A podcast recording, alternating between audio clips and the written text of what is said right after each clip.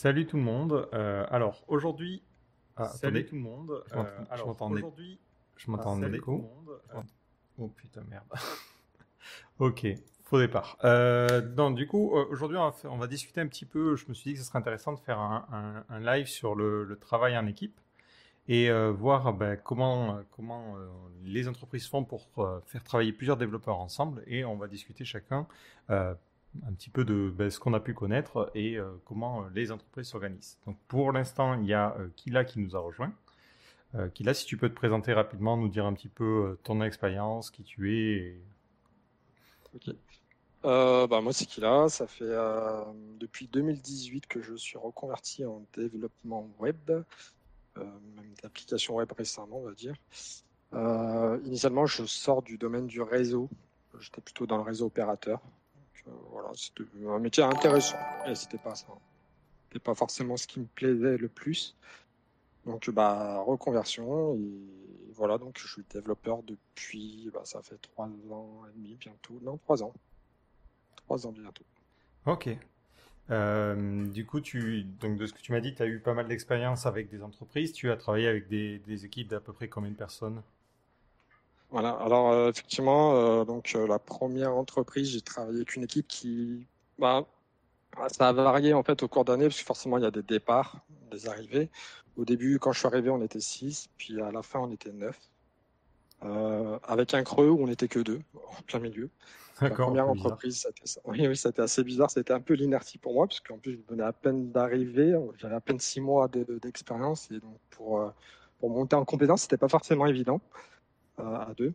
Euh, sinon, après, euh, la deuxième expérience, c'était une équipe de, on va dire, quatre et demi, puisqu'il y avait une personne qui était là par alternance, on va dire. Et euh, bah, la dernière équipe où je suis actuellement, euh, dernière entreprise, on est actuellement 7 et c'est amené à grandir. Ok, c'est que quand, quand tu dis une équipe de neuf, c'était qu'avec des développeurs ou c'était neuf avec d'autres d'autres types de profils? Alors oui, alors euh, effectivement c'était 9, alors, principalement des développeurs, il y avait des deux tech leads euh, dans, cette, dans cette première entreprise. Il y avait euh, le team lead aussi qui en faisait partie et puis sinon des développeurs. Ok. Et euh, ouais, vas-y, vas-y, tu voulais dire un truc. Ouais, et puis j'allais dire, oui, effectivement, hein, c'est neuf, mais c'était neuf dans l'équipe dans laquelle on était affecté, parce que pareillement qu'aujourd'hui, euh, il y avait plusieurs équipes euh, IT, plusieurs équipes back-end, euh, comme des équipes front-end aussi. Et euh, voilà, moi j'étais affecté à un pôle euh, de l'IT dont l'équipe faisait neuf personnes environ. Ok. Et euh, donc toi, tu, tu vraiment en- là, on, toi, tu étais en salarié, on est d'accord, hein, c'est pas pas freelance. Tout à fait. Ok. Tout à fait. Alors, la première entreprise complètement, bah, dans, dans tous les cas, j'étais salarié. Euh, la première entreprise, c'était en client final directement. C'était plutôt sympa. Puis les deux euh, autres entreprises, c'est en tant que consultant ESN. Ok. Donc euh, juste, moi, je vais donner ma perspective aussi du, travail en équipe, sachant que moi, c'est plus, ça va être plus une perspective en tant que freelance, donc externe qui rejoint une entreprise. Euh, et ça a été moi sur des équipes plus petites de on va dire 4-5 personnes si on prend le, nombre de devs. Et après l'équipe est un petit peu plus grande mais moi ma vision c'était vu que je communiquais qu'avec les devs c'était 5-6 personnes quoi grand max euh, si on, compte le PO ou les, choses comme ça. Euh, moi ce que j'ai vu c'est euh, en termes d'organisation c'est alors est-ce que toi déjà on t'a donné un nom? Moi je sais que souvent on, parle de méthode Scrum ou méthode Agile. Est-ce que c'est les mêmes méthodes que, que toi tu as pu expérimenter? Ou est-ce qu'on mettait déjà des noms aussi sur, sur les stratégies de travail à plusieurs? Alors oui, nous, c'était effectivement euh, ces noms-là, euh, agilité en Scrum. Après, c'était ce qu'on appelle un Scrum euh, en général adapté, puisque bah, chaque entreprise l'adaptait un petit peu à sa façon, à son besoin. Mais c'était le nom effectivement que j'ai retrouvé dans, chacune de- des expériences. Donc c'est la seule que j'ai expérimentée jusqu'ici. Ok. Ouais, j'ai l'impression que c'est, pour ceux qui en ont pas entendu parler, Scrum, c'est un framework pour mettre en place Agile et un peu comme nous les devs, on cherche des frameworks pour s'améliorer et qu'on est à peu près tous d'accord sur la structure MVC, j'ai l'impression que c'est le truc qui euh, fait l'unanimité dans les, dans les boîtes, quoi.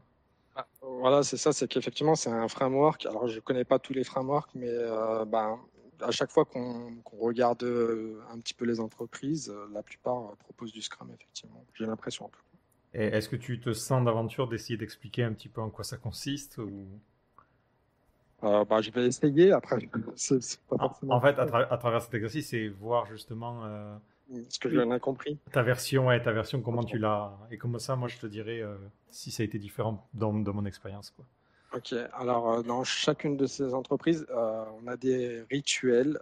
ces rituels peuvent varier d'une entreprise à une autre. Comme je disais, c'est une méthode qui était assez adaptée en fonction de l'entreprise. Mais on va avoir des rituels, donc les rituels du matin, les daily meetings, euh, qui consistent à dire euh, euh, globalement ce sur quoi on a travaillé la veille, les points de blocage, qu'est-ce qu'on a fait, qu'est-ce qu'on va faire aussi dans la journée. ça permet à chacun de savoir, chacun, le, ça permet à chacun de savoir où en est l'autre en fait, où en est les autres. Et bon, ou si jamais il y a un point de blocage, ben, ça permet aussi de pouvoir tout de suite aller débloquer la, situation après, le, après ce, ce, daily meeting. En général, il se fait sur 15 minutes. ça, c'est la règle. Après, ça, des fois, ça dépasse un peu. Des fois, c'est plus court. Ça dépend si on a beaucoup de choses à dire ou pas. Euh, il y a aussi d'autres rituels. On a, enfin, il y avait le poker. Donc, euh, le poker plan. Est-ce que, juste entre temps, est-ce que toi, c'était décomposé en sprint les... Oui, pardon, tout à fait. Mmh. Euh, donc, euh, c'était décomposé en sprint. Euh, donc, dans, les, dans deux des expériences, c'était en deux sprints, en deux semaines, des, sprints de deux semaines. Et l'une, enfin, celle que j'ai eue entre les deux, ben, elle était de trois semaines. Ok.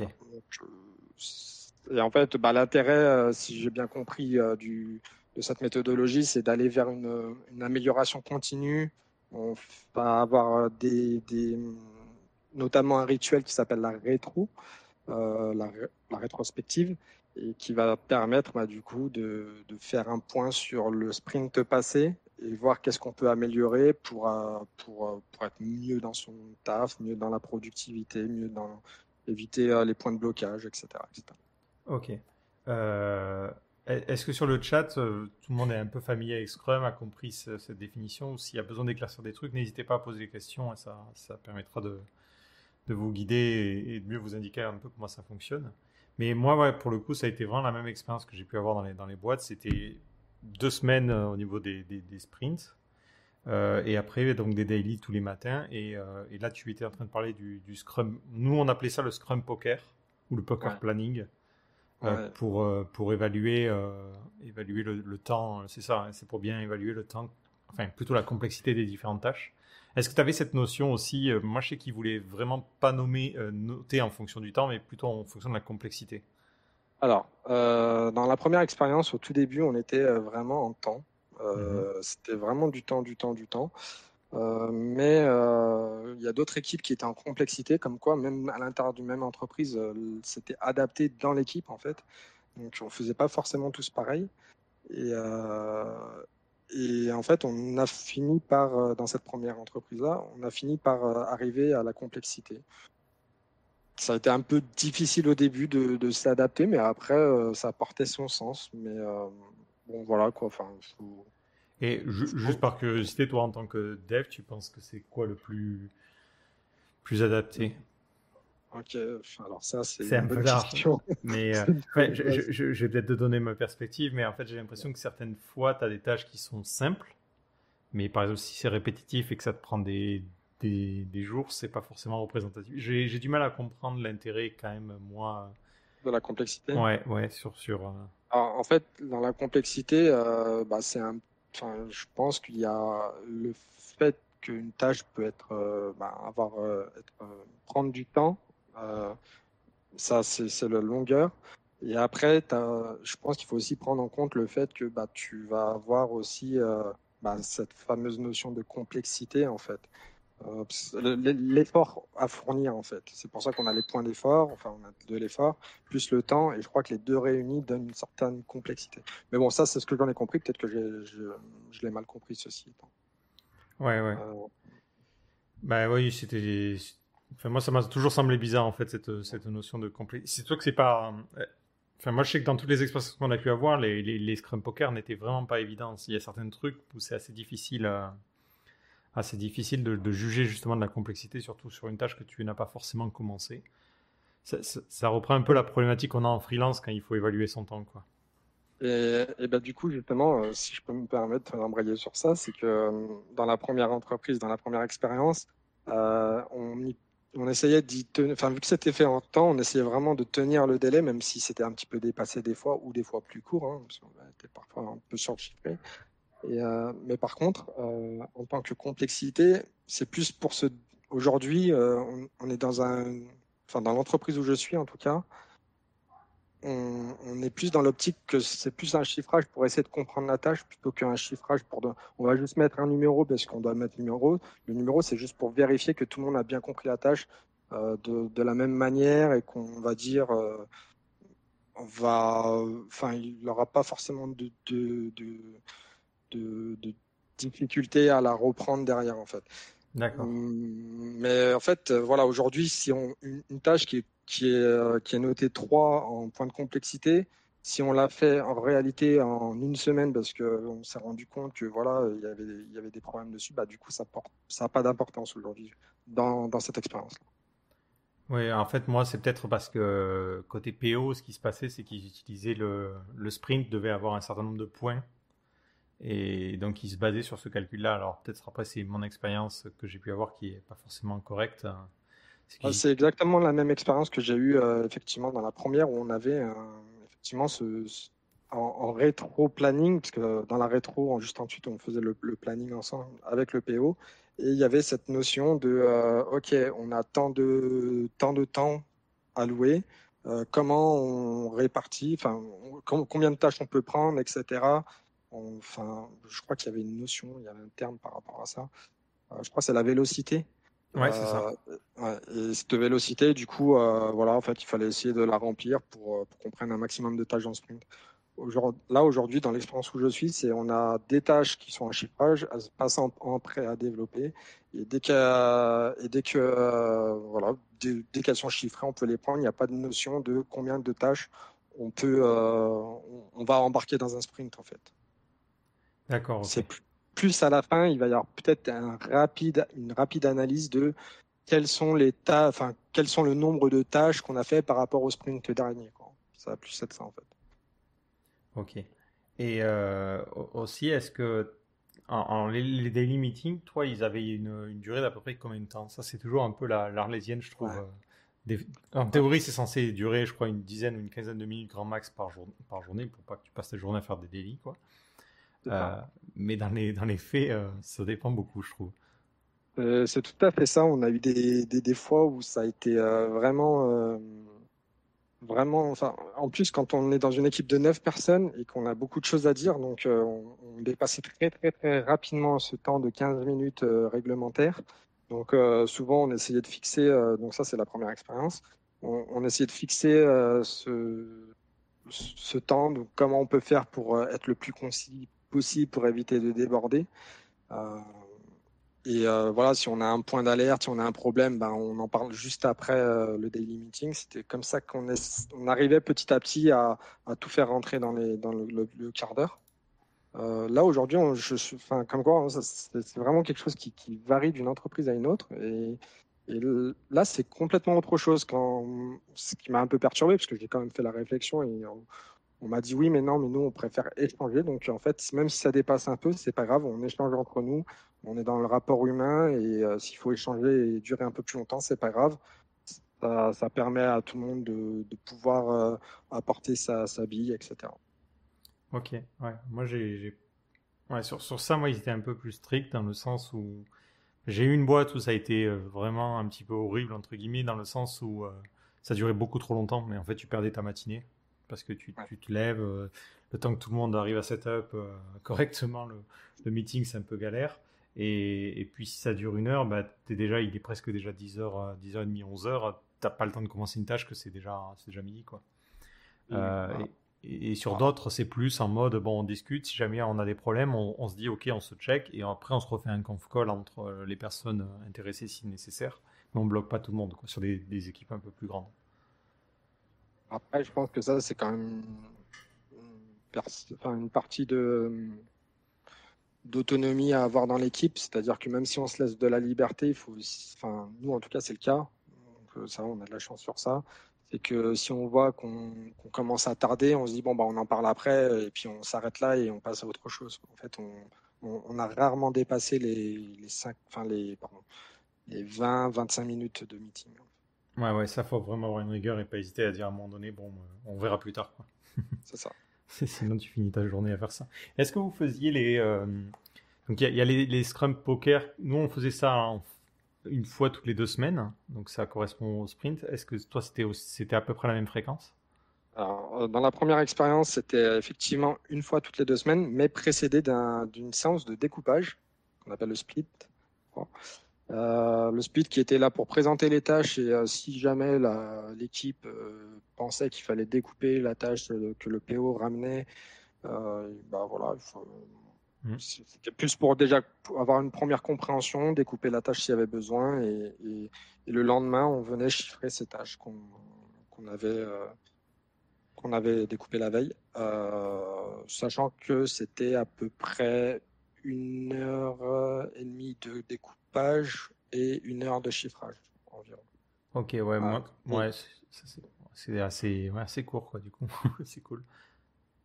D'accord, parce que toi, c'était plus long en général? Ah, Nous, alors, c'était. Euh, alors, dans une des boîtes que j'ai fait, on n'avait pas la notion de découpage, on avait euh, que la notion de, de, de notation, euh, ce qui était assez long. Dans mes souvenirs, ça durait facile deux heures et une autre où on avait les deux, les deux choses que tu viens de décrire dans la même conf. Et là, ah. on y passait une demi-journée. Donc, euh, c'était un peu plus. Mais c'était une fois toutes les deux semaines, donc une fois euh, en fin de sprint. Ok. Et euh, bah, là, dans la dernière expérience, enfin, là où je suis actuellement, c'est plutôt une fois par semaine, mais sur 45 minutes, une heure, je crois, en, moyenne. voilà. De toute façon, le... vu que c'est une fois par semaine, il n'y a pas besoin d'y passer beaucoup plus de temps. En fait, Ok. Et euh, est-ce que vous aviez aussi, euh, alors ça c'est un type de réunion que moi j'ai jamais fait au final, euh, les en fin de sprint, au moins il y a une petite, il y a un petit meeting pour établir une sorte de conclusion et voir si ça s'est bien passé, tout ça, tout ça. Je sais plus comment il s'appelle, je crois que c'est le weekly. Ah, ouais, non, ça le... le... rétro, ok. La rétrospective, ouais. Ok. C'est comme ça qu'on appelé. Oui, tout à fait. En fait, hein, dans, toutes les expériences que j'ai eues, euh, il y a une rétrospective à la fin, donc, euh, qui durait euh, en moyenne deux heures. en fait, ça dépend, parce que dans la première, on enchaînait avec la planification, vu qu'on, comme j'expliquais tout à l'heure, on, avait ce fonctionnement où on, faisait rentrer des, tâches dans le planning, donc on voyait les tâches qu'il fallait chuter. Donc le mot chuter, c'est pour dire qu'il y a des tâches qui ne sont pas terminées, qu'on va reporter dans le prochain sprint. Euh, euh, et, du coup, il fallait vérifier quels états, enfin, quel état ils avaient, si on les avait bien mis à jour. Donc, c'était assez euh, gourmand en temps.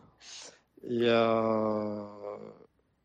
voilà, donc ça, ça, ça, au total, ça, je crois que c'était 2h30 à 3h en général, rétro plus la rétro. est-ce que, est que, vu que moi j'ai pas trop fait ça, est-ce que tu veux expliquer ce qu'est le rétro planning justement? Enfin, l'objectif, si, si tu le sais, l'objectif du rétro planning?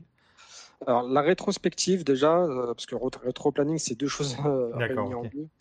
Euh, c'est en fait rétro plus rétrospective plus planning en fait. enfin sprint planning ou planning sprint du sprint, je ne sais plus comment ça se nomme exactement. Donc en fait la rétrospective c'est vraiment faire effectivement le point sur le sprint qu'on a qu'on a passé. Donc chacun va avoir euh, bah, sur, un format en fait qui varie de, sprint en sprint euh, des, choses à dire. Euh, par exemple, on pourrait avoir un format qui dit bah, le plus simple, ça va être le plus et le moins. Qu'est-ce que je n'ai pas aimé, qu'est-ce que j'ai aimé en fait. Ça c'est le, plus simple. Après, il y, en a qui sont un peu plus, plus définis. et donc en fait, chacun va venir noter sur par exemple un post-it ou alors sur Miro si on est en, télétravail, euh, sur un post-it, euh, bah, tout ce qu'il a à dire, tout ce qu'il a, tout n'a pas apprécié pendant le sprint, tout ce qu'il a apprécié euh, dans le sprint. Donc ça peut être l'annonce de la team, tout ce qu'on veut, hein, ça peut être plein de choses. Et à tour à tour, on vient déposer ces post-it et on explique un petit peu pourquoi on les dépose, qui permet de faire le tour de l'équipe, donc en toute transparence en général. Et, euh, et c'est surtout sur les points négatifs qu'on va venir ensuite euh, voter pour euh, des tickets qui ont vraiment, qu'on a vraiment trouvé impactants et qu'on s'est dit, ben, faudra peut-être un plan d'action pour éviter que ça se reproduise ou pour qu'on améliore les choses. Donc ensuite, on va prendre ce ticket, puis on va mettre en place un plan d'action derrière, ce qui permet du coup la rétrospective d'aller vers une amélioration continue de l'équipe. Voilà, c'est le principe en tout cas. Ouais, pour, pour, pour, le coup, de ce que je comprends, ça permet au, PO, donc la personne qui s'occupe un peu de tout, d'avoir un feedback sur euh, comment, comment ça s'est passé et, de pouvoir corriger un peu le tir ou améliorer les choses sur le truc suivant. Quoi. Bah, un peu ça. Alors nous, c'était pas forcément le PO, c'était plus le team lead. Euh, bah, en fait, il y avait un peu tout. Effectivement, il y avait le PO, il y avait le team, parce que le PO, nous, c'était vraiment le, la partie produit. Bah, justement, ça m'amène euh, à, à, la question, c'est en termes d'organisation. Toi, ça, c'était comment en fait euh, Moi, je sais que dans, dans un, j'ai souvent l'impression, enfin, je vais y arriver. j'ai souvent l'impression qu'on a, euh, on a un product owner qui est aussi le team leader en fait. Euh, moi, j'ai eu dans les dans les expériences que j'ai pu faire, il y en a souvent, on n'a pas eu cette séparation vraiment entre les deux.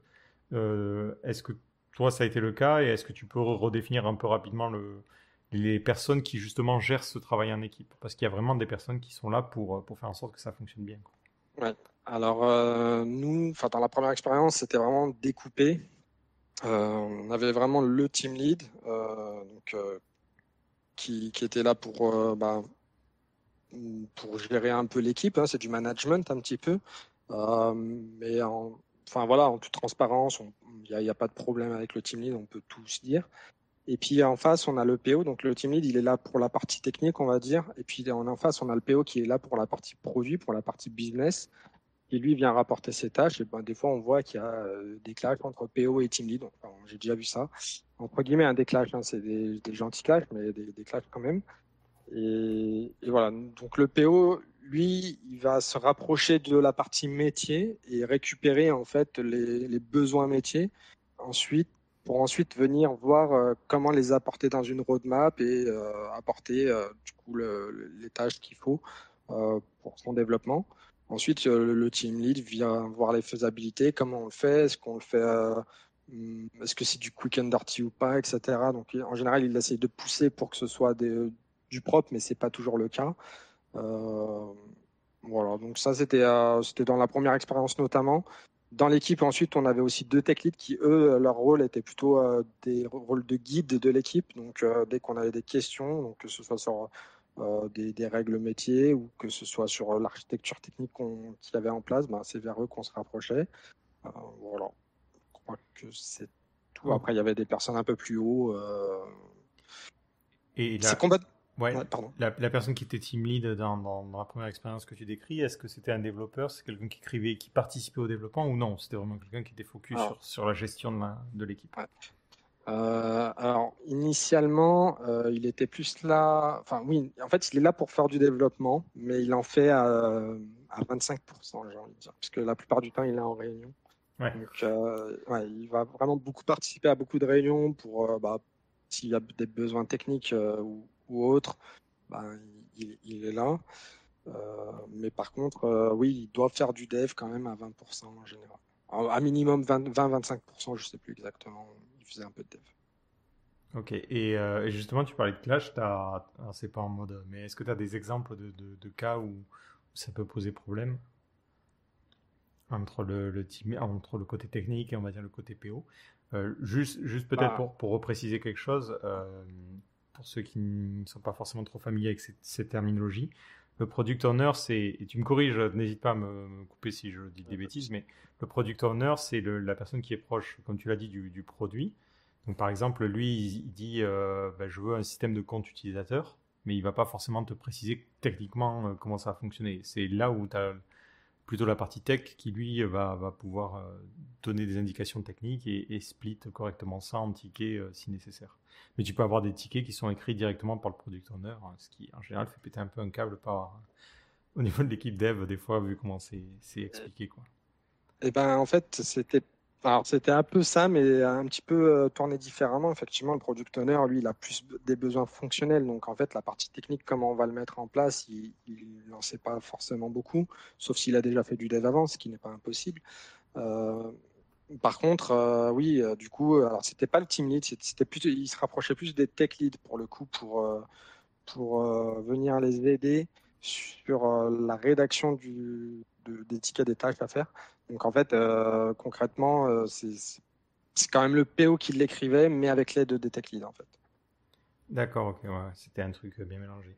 Parce que aussi dans, dans, la, nature des tickets, euh, moi j'ai eu des, choses assez différentes en expérience. J'ai eu des, tickets qui étaient vraiment des user stories, où là on a une description purement factuelle de comment fonctionne la, la feature. Donc typiquement, c'était euh, je remplis ce champ, j'appuie sur ce bouton et je dois avoir ce résultat-là. Et après, euh, j'ai eu d'autres boîtes où c'était vraiment des trucs un petit peu plus techniques, euh, décrits plus d'un côté développeur. Est-ce que toi, tu as, eu ce mélange-là? Est-ce que tu as noté des, manières de définir les tickets les... Ah, c'est très très différent dans toutes les. effectivement, ça, a été hyper différent dans, chacune des, expériences, mais principalement la première et la dernière. celle du milieu, je fais je ne vais pas forcément beaucoup en parler, parce que bah, c'était plus le développement d'un e-commerce et du coup, bah, c'était, euh, on va dire, c'était du pseudo Scrum, euh, c'était pas forcément de l'agilité, c'était un peu plus du un, mélange de cycle en V plus euh, on faisait semblant d'avoir un peu d'agilité, c'était pas vraiment ça en fait. Mais concrètement, dans la première, je me souviens plus de la question. Euh, attends, j'en profite juste pour lire ce qu'a dit euh, Il dit le PO crée le, user story euh, principal si l'on est dans la catégorie d'une équipe. Euh, mais dans tous les cas, c'est les devs qui définissent les étapes, effectivement. Ah oui, je me souviens de la question. ouais, alors effectivement, c'est un petit peu ce qu'on avait, mais c'était pas vraiment le. Alors, on avait le, la partie fonctionnelle qui était amenée effectivement par le PO, et puis après le les tech leads étaient là pour apporter des précisions sur certaines faisabilités, sur, euh, sur comment au mieux l'apporter. Euh, après, c'était euh, vraiment, il y avait des fois des, des, des, tâches qui étaient tellement compliquées que pour éviter de trop perdre du temps, ben, soit un tech lead, soit un dev allait créer une spécification technique de la tâche en fait, avant même de l'apprendre. Ce qui permettait à la, personne de l'apprendre de savoir comment elle allait faire. Mais la plupart du temps, ça c'est des cas vraiment extrêmes, mais la plupart du temps, c'est quand même le dev qui vient apporter, euh, bah, qui vient faire ce, ce, qu'il a à faire euh, de sa manière. Après, de toute façon, c'est reviews derrière, donc euh, on en reparlera sûrement après. Mais c'est reviews, il y a une équipe derrière qui, qui suit, donc voilà, c'est jamais lâché dans la nature. Ok. Ouais, ouais. Euh, oui, désolé, j'ai dit équipe au lieu de épique. petite, euh, petit, petite erreur de ma part. Euh, et est-ce que. Alors, après, il y a, y a, aussi, en termes de, de planning, est-ce que vous avez été souvent en retard ou plutôt en avance au, niveau des, des, projets? Moi, j'ai quand même été étonné vraiment de la, de la capacité des, des, gens à évaluer les choses, parce que très souvent, finalement, on arrive à faire les choses à temps. Euh, j'ai, moi, j'ai pas eu trop de projets où on a eu un moment donné où on était vraiment euh, complètement euh, aux fraises. Ouais. Bah, non, moi je suis, je suis d'accord avec ça. On n'a pas forcément eu beaucoup, beaucoup de retard. En fait, on en avait systématiquement, mais de, je sais pas quoi, une, une tâche et puis c'était pas forcément la plus importante parce qu'elles étaient priorisées, donc mmh. c'était pas forcément très grave si elle était chutée, chutée comme je, pour reprendre si qu'elle repasse dans le sprint suivant.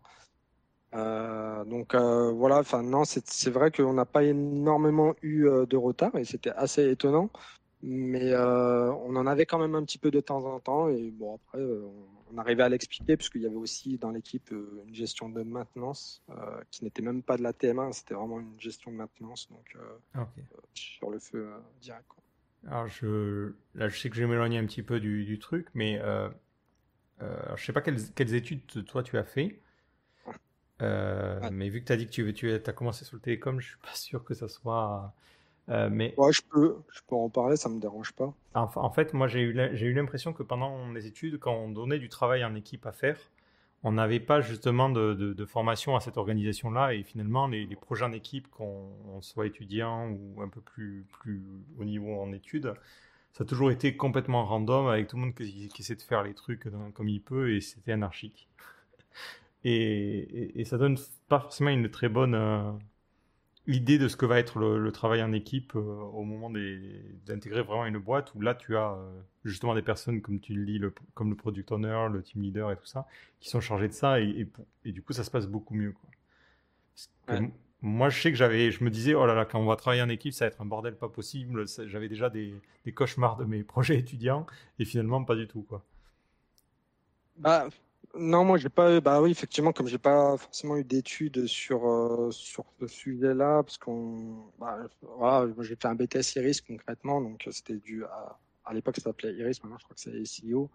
Euh, c'était du réseau industriel et un peu de pro. Enfin, il y avait de la programmation, donc du C, etc. Bon, c'était les bases. Hein. et mais on n'avait pas de, de comment on gère, comment on allait travailler en équipe, et puis à cette époque-là, je crois qu'on c'était pas forcément très très. Euh... Enfin, voilà, je, je vais pas mentir, j'ai un peu plus de la trentaine, donc euh, quand je fais mes études, c'était pas encore dans, dans, trop dans les entreprises ce, ce, mode de fonctionnement, donc euh, c'était pas forcément euh, inculqué aux personnes de comment on va travailler. S'il y a des gens d'ailleurs sur le chat qui peuvent donner leur expérience, moi c'est vrai que aussi je me suis arrêté, pareil, ça, ça, fait plus de 30 ans et Enfin, ça fait. Euh, non, ça fait pas plus de 30 ans. J'ai plus de 30 ans, mais du coup, ça fait plus de, de 20 ans que je suis sorti des études. Et, euh, vu que je me suis arrêté en licence pro, je sais pas, peut-être en master, on t'apprend plus l'organisation. Mais euh, s'il y en a qui peuvent donner.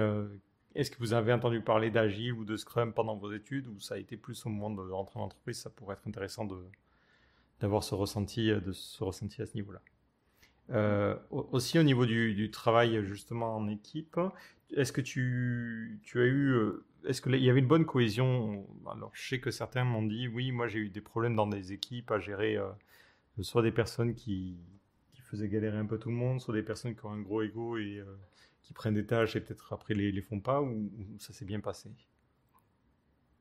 De manière générale, ça s'est plutôt bien passé. Après, il peut y avoir de temps en temps des, petites, euh, des petites tensions quand on est en désaccord. Et ça, c'est peut-être un petit peu la contrainte du travail en équipe, j'ai envie de dire, mais il faut savoir être ouvert, euh, ce qui n'est pas forcément le cas de tout le monde, malheureusement. Et mmh. puis, même moi, ça m'arrive de, de, des fois de me braquer, mais après, après j'arrive à, à prendre les choses avec plus de douceur.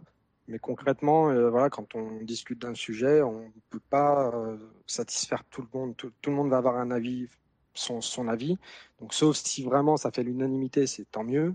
Mais si euh, effectivement il y, y, a des personnes qui ont un avis contraire et, et, que pour eux ça doit être comme ça et pas autrement, bah, ça peut braquer des personnes des fois.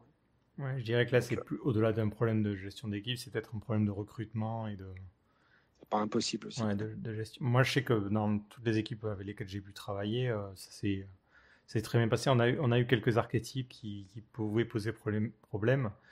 Euh, moi, je dirais que les deux que j'ai eus, ça a été soit la personne qui est très introvertie et qui ose pas trop parler, en fait.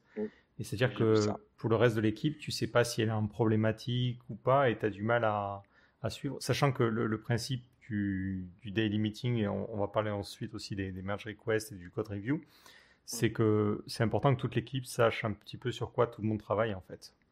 Et euh, quand, quand, on a des personnes qui parlent pas trop, bah, c'est très très très dérangeant parce que on ne sait pas si elle rencontre des problèmes et souvent euh, on réalise les problèmes qu'une fois qu'elle a fini les tâches. Quoi. Et, et, après l'autre cas, comme, comme on, disait, c'est quelqu'un qui euh, pense qu'il a toujours raison. Quoi. Ça c'est très difficile. Et bah ouais, dans le travail en équipe, il faut, se dire que le but, c'est pas d'avoir raison. Le but, c'est que le, projet soit bien maintenable, qu'on n'accumule pas de la dette technique. Et, euh, mais je pense que quelqu'un quelqu'un qui a pas mal d'expérience, il le sait. Il sait que en tant que dev, tu as souvent l'impression que tu as une bonne idée. Et puis au final, tu réalises que c'est une idée de merde, ou une mauvaise idée, ou un truc pas bien. Donc. Euh, voilà, c'est ça. C'est que moi, effectivement. En tant que reconverti, quand je suis arrivé dans l'équipe. Euh, début, euh, j'étais un peu euh, pas frustré. Enfin, j'étais ouvert, mais même, on en reparlera aussi de la review effectivement, mais j'aimais pas forcément les. Euh, j'avais du mal un petit peu avec les retours qui m'étaient faits, alors qu'en fait, c'était complètement pour mon bien en fait ces retours-là. Et avec de l'ex, enfin, avec un peu plus de temps, on les prend avec beaucoup plus de, de souplesse ces, ces retours. voilà, en fait, il faut mettre son ego de côté. On est dans une entreprise, on est là pour faire avancer le projet, effectivement. Donc, à partir de ce moment-là, c'est pas notre propre projet. Il faut, savoir prendre du recul avec sur tout ça, quoi, en fait. Ouais, et après, il y a, bon, le dernier archétype, c'est la personne qui rentre et qui veut tout refaire. ah oui.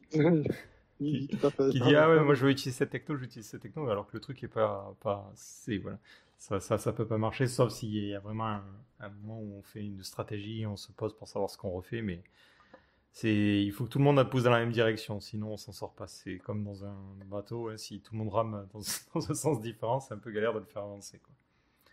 Euh, justement, ben alors on va parler, euh, c'est un bon, un bon saut pour parler de la review.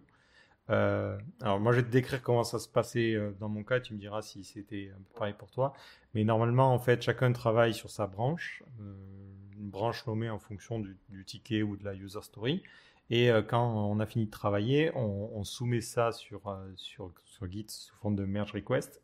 Et là, une autre personne de l'équipe, la personne qui a du temps, fait de la review euh, met des commentaires. Donc si ça va, bah, elle dit ok, hop, ça part, ça merge. Et si ça va pas, elle laisse des commentaires et ensuite euh, bah, tu reprends la merge jusqu'à que la personne soit satisfaite. Ouais. Alors, euh, ouais, effectivement, il y a de ça, mais bien entendu, ça laisse aussi l'ouverture à la discussion. Donc nous, c'était effectivement exactement comme ça. Donc dans la première expérience, c'était GitLab, dans la deuxième, c'était GitHub. Donc voilà, c'était deux remotes. Donc, PR, MR, c'est la même chose. Mmh. Euh, mais dans les deux cas, effectivement, euh, on, va, on va faire des retours. Euh, dans la première expérience, on n'avait pas forcément besoin de plus d'une personne qui faisait, la review. Ça suffisait qu'il y ait une personne. Là, dans la deuxième, vu qu'en fait, on est vraiment en déploiement continu et tous les devs ont accès à la mise en prod, donc on en reparlera peut-être après, je ne sais pas. bah, du coup, on demande quand même à ce que ce soit review par plus d'une personne, en fait, concrètement. Donc en fait, on va avoir plusieurs retours.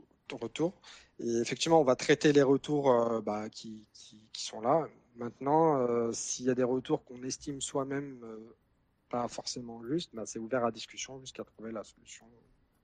Voilà quoi. Ok, moi je, trouve qu'on passait souvent avec une personne pour review, mais c'est vrai que quand il y avait une tâche qui était très particulière ou c'était un choix technique assez important, Là, on se disait, bon, il faut que deux personnes valident pour qu'on soit sûr du truc, pour être euh, vraiment, vraiment satisfait. Quoi. Après, je, ne sais pas si ça pourrait être pertinent, euh, peut-être dans des entreprises peut-être plus poussées, ils font ça en fonction de la complexité. Peut-être un truc plus complexe mériterait d'être review par plus de personnes, je sais pas. Tout à fait. Bah, justement, en fait, euh, dans l'une des rétros qu'on avait, d'ailleurs, je n'ai pas parlé, mais il y avait aussi une séance de brainstorming qu'on s'était mis en place dans cette première expérience. Euh, en fait, on avait discuté justement de mettre en place euh, des reviews euh, plus efficaces parce qu'effectivement, si on attend que tout le monde review la tâche pour pouvoir la passer, à un moment donné, la tâche elle va forcément prendre du retard parce que tout le monde n'a pas forcément le temps de passer sur à faire la review. Donc, donc en fait, effectivement, c'est exactement ce que tu disais, c'est qu'on avait trouvé cette solution de se dire, bah, on le fait vraiment sur des, des tâches un peu plus complexes, on demande vraiment de l'attention particulière pour euh, avant le déploiement parce que ça pourrait avoir un, plus gros impact que bah, je sais pas un script 2000 qui fait juste un petit insert mhm. d'un statut quoi par exemple. Ouais, et c'est sur cette phase-là où justement, faut pas. Le but, c'est pas une comparaison d'ego. Quoi. Le but, c'est pas de dire ah, je suis meilleur codeur, alors je te trouve des, des poux dans ton code ou, ou inversement, ah, euh, ben, on a critiqué mon code, alors je suis un mauvais dev. Euh, vraiment, il faut le voir comme bah, c'est pour que le projet soit meilleur et, euh, et aussi, euh, des fois, euh, moi je sais que dans, bah dans, les phases de review, j'ai découvert des trucs que je savais pas. quoi. C'est exactement ça. Alors, autant quand je me faisais faire des reviews, enfin, quand on me faisait des reviews de mes tâches ou que, ou que moi je, faisais, je, fais des reviews des autres, je vais voir des choses et je vais même laisser un petit commentaire en disant Waouh, super le tips, quoi, c'est cool. parce que bah, des choses que je découvre en même temps. Et même dans des retours de review, bah, c'est ce qui m'a un petit peu le plus formé euh, dans ma première expérience. Je me suis tapé une folie de, de retours, euh, notamment sur mes premières euh, PR. Au début, ça, ça touche l'ego, mais en fait, c'est vraiment ça qui, qui, peut aider à faire avancer aussi. Ouais, et ça, ça permet aussi, quand tu vas faire ta MR, tu réfléchis en te disant, bon, je vérifie que j'ai bien fait les choses pour pas que les gens fassent de la review pour rien. Quoi. Ça. Après, on a l'objectif d'avoir le moins de retours possible. C'est ça, c'est ça. Mais c'est parce que des fois, c'est vrai qu'on a. Si, si on est tout seul sur un projet, euh, quand c'est un projet perso, on a tendance à se dire bon, ça va. Mais quand, quand c'est un travail en équipe, ben, la, dette d'une personne s'accumule sur toute l'équipe, donc c'est vraiment problématique. Quoi. et le tu dis la review est une base absolue. Ouais, moi je suis, je suis d'accord. Moi, ça a été vraiment le, truc que j'ai découvert avec le travail en équipe que je n'avais pas quand je travaillais tout seul sur des projets. Et, et je trouve que c'est une très très bonne manière euh, à la fois d'apprendre et, aussi, euh, en regardant le code des autres, de, de, mieux comprendre le projet. En fait, sans cette, pour moi, cette phase-là, c'est vraiment le truc clé que je dois retenir, même si ça coûte euh, beaucoup en termes de temps. Je sais que c'est pas forcément le truc qu'on aime faire des fois. Surtout en fonction des outils, genre GitLab, j'ai trouvé ça. Le système de review de GitLab, je le trouve vraiment pourri. Euh, ouais. Par rapport à GitHub, où on peut dire ce fichier, c'est bon, je l'ai validé. Hop, le fichier passe ouvert. Voilà, moi, c'était ça qui me faisait En fait, moi, ça m'a perturbé parce que j'ai commencé avec GitLab et puis quand je suis passé sur GitHub, moi, je pensais avoir fait mes reviews après mes commentaires. Et en fait, non, il fallait soumettre ensuite la totalité de ces reviews et ça, je ne savais pas. Du coup, euh, j'avais fait une review qui était, qui était pas en validée. Donc, c'était un peu. Mais oui, euh, c'est quand même plus sympa de, pouvoir d'abord faire tous ces retours et puis ensuite de valider, parce qu'en plus, on peut avoir à vouloir revérifier si ce qu'on a dit euh, est juste ou pas, en fait, parce que des fois, on va un peu vite et c'est pas mal de, revérifier avant de. Donc ça, faut, ouais, faut, l'outillage a, son importance parce que bah, c'est un truc qu'on va faire souvent, donc si on perd du temps, c'est un peu chiant. Alors il y a Raid qui veut re rejoindre, alors je vais t'ajouter à la, à la conversation. Hop salut. Euh, merci pour cette conversation déjà intéressante. Euh, j'ai retrouvé plein de choses que je reconnaissais dans, les choses dont vous parlez. Euh, je voulais juste rajouter un autre concept que je trouve super intéressant à connaître, surtout peut-être pour les débutants qui n'ont pas vu ça, et qui est le concept des, squads, des équipes. Donc, Kila tout à l'heure a, a parlé d'une équipe back-end, d'une équipe front-end, et des équipes qui, qui, sont plus euh, homogènes techniquement, mais qui travaillent, qui travaillent sur l'intégralité du, produit, une grosse partie du produit. et je ne sais pas si vous connaissez déjà le concept des squads, mais c'est à peu près, à peu près l'inverse. Donc le squad, c'est vraiment une sous-équipe dans l'entreprise qui elle est multi multidisciplinaire, multitechnologie. Donc, on trouve des back-ends, des front-ends, des ops, euh, des gens qui travaillent sur euh, le mobile, les différentes plateformes, etc. Et euh, ces équipes-là, en fait, elles sont euh, autosuffisantes, s'autogèrent et euh, généralement, ils prennent une ownership sur une sous-partie du produit. C'est-à-dire que si on est dans l'e-commerce, par exemple, on aura un squad qui va s'occuper de la recherche, un squad qui va s'occuper de la vente, un squad qui va s'occuper de la pré-vente, etc. Et euh, j'ai trouvé, euh, j'ai trouvé ce, ce, ce, genre de travail-là super intéressant parce qu'on a beaucoup plus d'interaction et d'ownership avec toutes les différentes parties de la stack. Et finalement on se focus plus quand on travaille dans une équipe sur le produit et non pas la partie technique. Euh, je, je, je, te coupe, mais c'est une organisation qui est au, niveau de toute la boîte ou tu as l'organisation classique avec euh, une équipe front, une équipe back, plus des, des squads? Ou c'est vraiment toute l'entreprise qui fonctionne avec ce système de squad C'est toute l'entreprise qui fonctionne comme ça. Au fait, c'est un concept que Spotify, ils ont, euh, ils ont commencé quand ils ont parti dans leur partie scale-up. Donc, quand ils sont partis de la partie startup et quand ils ont, ils levé beaucoup de fonds et qu'ils ont commencé à recruter pas mal de monde. Donc, pour donner de l'autonomie euh, à leurs ingénieurs et ne, pour ne pas créer euh, des, des bottlenecks dans leur process, ils ont dit que chaque équipe, elle est autonome, elle livre quand elle veut, elle livre comme elle veut, elle fait ses process à elle, et c'est toute la boîte qui est organisée comme ça. D'accord, mais euh, j'imagine qu'il faut quand même avoir une boîte qui fonctionne sur un projet qui a un port microservice, sinon tu vas avoir du mal à, clairement. Après, euh, il y, a, une loi que j'ai oublié le nom qui dit que la, stack technique, c'est une représentation de l'organisation des personnes dans la boîte. Donc, quand on est organisé d'une façon euh, un peu micro, autogérée, auto-organisée, notre stack technique, ça va pas être un monolithe que tout le monde va coder sur une même fonction ou le même fichier tout le temps. Sinon, c'est pas gérable. Ouais, non, mais justement, c'est par rapport à d'autres, d'autres boîtes où je sais justement qu'ils ont cet aspect monolithique. Euh, ça peut être, ou si, euh, c'est plus en, mode agence, ça peut être un peu plus compliqué, j'imagine. Mais je connaissais pas du tout. Euh, moi, en tout cas, j'ai jamais été. apparemment, sur le chat, des gens connaissent, mais moi, j'ai jamais été confronté en freelance en tout cas à cette, cette organisation, mais ça c'est intéressant. Et au, niveau du découpage, ça fonctionne aussi avec euh, un peu des sprints, des trucs comme ça, ou c'est un truc complètement différent du coup? Alors les squads, généralement, ils sont libres de choisir leur euh, framework de, de, de, gestion de projet, c'est-à-dire qu'ils peuvent être sur du Kanban, du Scrum, de ce qu'ils veulent. L'idée, c'est que le squad en lui-même, il trouve ce qui marche le mieux pour lui. Après, bien sûr, la boîte, elle a une vision, une, une, approche qui est plus ou moins globale, qui va faire l'influence sur ça. Mais l'idée, c'est que le squad, il décide ce qui marche le mieux. Euh, c'est pas, ça remplace pas Scrum, mais c'est une méthode de plus euh, diviser le produit et euh, gérer le côté euh, ownership du produit plus qu'autre chose. Ok, ok, c'est intéressant. Merci pour la pour la précision en tout cas, parce que. Bah, je t'en prie le découvre aussi. Merci. Ouais, parce que forcément, quand, quand, on fait une discussion, on le fait par rapport à notre expérience et on n'a pas forcément une vision euh, de toutes les possibilités. Euh. Et, et toi, euh, Red, est-ce que vous l'avez mis en place dans, dans votre boîte et, sur quel type, si oui, sur quel type de projet euh, tu travailles? Alors, la boîte, elle a eu une grosse refonte il y a à peu près 4, 4 ou 5 ans. Avant, c'était un gros monolithe. Donc euh, le, les équipes, c'était euh, ce qu'on avait, ce qu'on a de plus standard. Une équipe back-end, une équipe front-end, une équipe mobile. Ils interagissaient pas trop entre eux. C'était une interaction euh, qui se passe surtout sur des contrats. C'est-à-dire que les ingénieurs back-end, ils vont développer un service, ils vont exposer un contrat et les autres, ils vont le consommer. Ça s'arrêtait là. Euh, cette refonte qui, qui était venue, c'est progressif. Donc mettre en place tout ce qui est euh, tout ce qui est microservices, mettre en place tout ce qui est outils de CI/CD dont, euh, dont vous avez parlé un petit peu plus tôt. Euh, L'idée derrière, c'est vraiment donner de l'autonomie à chaque équipe. Pour, en, fait, on peut considérer que chaque équipe c'est une entreprise à l'intérieur de l'entreprise.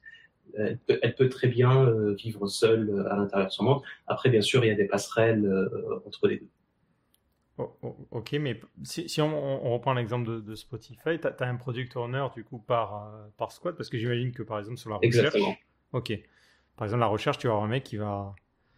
J'ai du mal à imaginer euh, le gars qui s'occupe juste de la recherche, mais euh, ouais, ouais, je vois ce que tu veux dire. Tu as un mec qui, qui s'occupe des demandes et de, du fonctionnement de cette partie-là de l'application en, en, particulier. Quoi. Alors oui, euh, un peu moins abstrait que Spotify, là où je suis actuellement. ça vous dérange pas si je cite des noms? Non, non, euh, bah, c'est à toi de voir. Donc euh, là où je suis actuellement, c'est ricardo.ch, qui est un site euh, d'e-commerce suisse. Et l'idée, quand on travaille en squad, c'est qu'on a des, une ownership sur une partie de ça. Donc comme, comme tu as dit, ça peut être la recherche. Il y a une équipe qui a un PM, un designer, un back, plusieurs backs parfois, plusieurs fronts, des développeurs mobiles, que ce soit iOS ou Android. Donc l'équipe, elle peut livrer euh, une feature sur toutes les applications, toutes les layers de, de la stack euh, de la boîte, de A à Z. C'est le but. Ok. Parfois, ça arrive que des features qui sont un peu complexes, qui, qui sont un peu plus, euh, plus euh, éparpillées, nécessitent la collaboration entre deux équipes. Généralement, c'est l'équipe, il y a une équipe qui lead l'effort sur une feature. Et l'équipe, donc, elle a les, ce qu'on appelle les KPIs, euh, les euh, key performance indicateurs, en gros les métriques qui disent euh, on, est en train de faire bien ou est-ce que on est en train de, de, de faire un petit peu de n'importe quoi. Et euh, chaque équipe, selon son domaine à elle, elle peut avoir des métriques différentes. Par exemple, l'équipe qui s'occupe de la gestion de fraude, ben, elle veut que le nombre de fraudes il soit le minimum possible. Par contre, l'équipe qui s'occupe de, de l'après-vente, elle veut que les tickets de l'après-vente ils soient bien, bien gérés, etc. Ok. C'est assez particulier du coup, effectivement. Euh, pour, rebondir un peu, sur ça et puis re rebondir aussi sur la discussion qu'on avait sur, euh, sur le côté review, au niveau du... Toi, tu, as un rôle de développeur euh, au sein de, la squad que tu intègres. Exactement, je suis un front-end développeur. Principalement, on fait du, du React et du Node.js. Et donc l'idée, c'est euh, qu'il y a un ou plusieurs euh, front-end développeurs qui travaillent ensemble donc dans l'équipe, et qu'il y a aussi d'autres back-end à côté que eux ils travaillent ensemble sur leur microservice. Et euh, ces interactions-là de avant qu'il se faisait le, le back-end, il fait un contrat qui est exposé au front-end. Ben maintenant, toutes les parties dont vous avez parlé, les découpages, les rétros, les planifications, les pokers et tout, ça se fait au sein de l'équipe elle-même. Donc il y a il y a une loop de, de feedback loop qui, qui, est beaucoup plus rapide et beaucoup plus courte. Et, mais euh, par exemple, est-ce que tu as d'autres développeurs? Est-ce que toi, tu fais des MR avec de, la review pour toi? Est-ce que quelqu'un review ton code, par exemple? Oui, oui, absolument. Donc, euh, tout code qui passe en prod, il doit, il doit être euh, reviewé selon les applications, selon leur degré, est-ce qu'elles sont critiques ou pas critiques. Une ou plusieurs personnes doivent, doivent reviewer le code. Après, comme vous pouvez imaginer, euh, on peut pas travailler tout seul, isolé dans son coin, à 100% dans son squad. Euh, ça, ça, ça, va, le résultat sera que euh, un squad va choisir de travailler avec du React, l'autre il va choisir de travailler avec du Vue, l'autre il va choisir de travailler avec du Svelte. Euh, c'est pas l'idée. Donc il y a une force qui est horizontale et qui est euh, qui est plus au niveau de toute la boîte, qui s'appelle euh, les guilds. Donc un guild, c'est un, un, groupe transversal qui gère les stacks technologiques. Donc il y a les guildes des front-end, il y a les guildes des back-end, il y a les guildes des bases de données, il y a les guildes des mobiles, etc. Et euh, du coup, il y a deux parties d'efforts qui ou des, des, des, merge requests et des reviews qui peuvent se faire. Il y a la partie euh, à l'intérieur euh, du squad parce que c'est du métier, on travaille sur le produit, donc euh, c'est le reste de ton squad qui va qui va faire les, les reviews. Et il y a la partie, par exemple, librairie commune ou des composants qui sont plus abstraits, plus euh, partagés à travers la boîte. Et là, c'est le guide qui va faire le review euh, pour toi. Ok, ok. Ah, c'est quand même, il y, a une, terminologie. D'ailleurs, sur ça, à la fois pour Scrum et, cette méthode-là, la, terminologie, enfin, la terminologie, ça vous perd pas des fois? Parce que moi, je sais que souvent entre les, les scrums, le poker, le, le, PO, le truc comme ça, je trouve que c'est assez rigolo qu'on emploie autant de termes anglais en fait pour définir des, des concepts qui sont peut-être plus, plus simples à décrire. Quoi.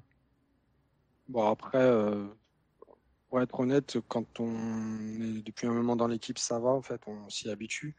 Mais euh, c'est vrai que, bah, par exemple, euh, on va parler d'un daily à un endroit, on va parler d'un meeting à l'autre, on va parler d'un autre, d'un autre terme pour la même chose finalement, en fait. Euh, c'est vrai que ça varie, mais sinon, en soi, c'est pas. Si ça a toujours le même, à peu près le même format, c'est pas perturbant. À partir du moment où bah, on a appris le, on a appris le framework au moins, au moins une fois, ça ne devrait pas être perturbant par la suite. Après, effectivement, j'ai fait le tour de pas mal de boîtes, les termes changent, et les principes de base restent les mêmes. Après, certaines, euh, les boîtes, ils font du Scrum un petit peu fait maison à la mesure euh, de ce qu'ils font. Mais euh, les rétros, c'est les rétros, les stand-up, c'est les stand-up, euh, les découpages, c'est les découpages. Après, on change de nom, ça reste pareil. Ok. Et euh, en, en, parlant de, du coup des expériences peut-être passées, est-ce que vous avez eu des cas où vraiment le truc n'était pas organisé. Parce que je pense que ça peut être intéressant de, de voir est-ce qu'il y a des entreprises euh, ou à travers nos expériences euh, des, choses qu'il ne faut pas mettre en place parce que ça fonctionne pas. Parce que j'ai l'impression que beaucoup entendent parler du Scrum de manière générale avec certains concepts, essayer d'appliquer certains concepts sans comprendre le, la vision globale et du coup parfois ça donne des trucs qui n'ont pas de sens. Est-ce que vous avez eu des mauvaises expériences de travailler en équipe justement à ce niveau-là? Mmh, Pour ma part, oui. Enfin, ça a été ma deuxième expérience en fait du milieu. Parce qu'en fait, euh, concrètement, initialement, c'était une sorte de cycle en V où, euh, où il y avait une, un chef de projet, non pas un PO. Qui Est-ce que tu peux juste rapidement expliquer ce qu'est le cycle en V? Oui, alors le cycle en V, c'est un cycle classique où euh, ben, en fait, on va apporter un cahier des charges avec des bouts très, très, très, gros, en fait. Et on va juste dire, bah voilà, faut que, faut que tu développes ça. Donc après, à nous, en, en fait, ça va être sur le temps. Il va pas y avoir de sprint, il va pas y avoir de, il va pas y avoir de rotation, des itérations comme ça qui, permettent de revenir sur ce qui n'a pas été. Puis il n'y a pas autant de découpage euh, dans, les tâches. En fait, les, les tâches sont un peu plus euh, plus grosses. En soi, c'était pas c'était pas déconnant compte tenu du projet que sur lequel on était, mais euh, mais par contre, euh, ils ont essayé de mixer ça avec euh, des sprints, euh, avec des, des stand-up, Et du coup, en fait, c'était, ça devenait incohérent. On avait plus l'impression de perdre du temps qu'autre chose. Euh, enfin, ou soit on fait un truc euh, complet, ou soit on le fait pas en fait. Mais hmm. c'était un petit peu bizarre en fait, vraiment. Pareil, je pense que l'expérience, la pire expérience que j'ai eue en termes de gestion de projet, c'est une boîte qui disait qu'elle faisait du Scrum et de l'agilité, alors qu'en réalité c'était du cycle en V ou même du waterfall en, déguisé. Euh, donc on avait tous les rituels qu'il fallait, mais en gros les, les specs, elles arrivaient en un gros lot. On devait développer pendant plusieurs semaines, voire plusieurs mois, et après on livrait. Après le client testait, et après un mois plus tard, on avait des retours et on refait la boucle. D'accord. Donc euh, le fait le fait de masquer ça, ce qui était le plus frustrant.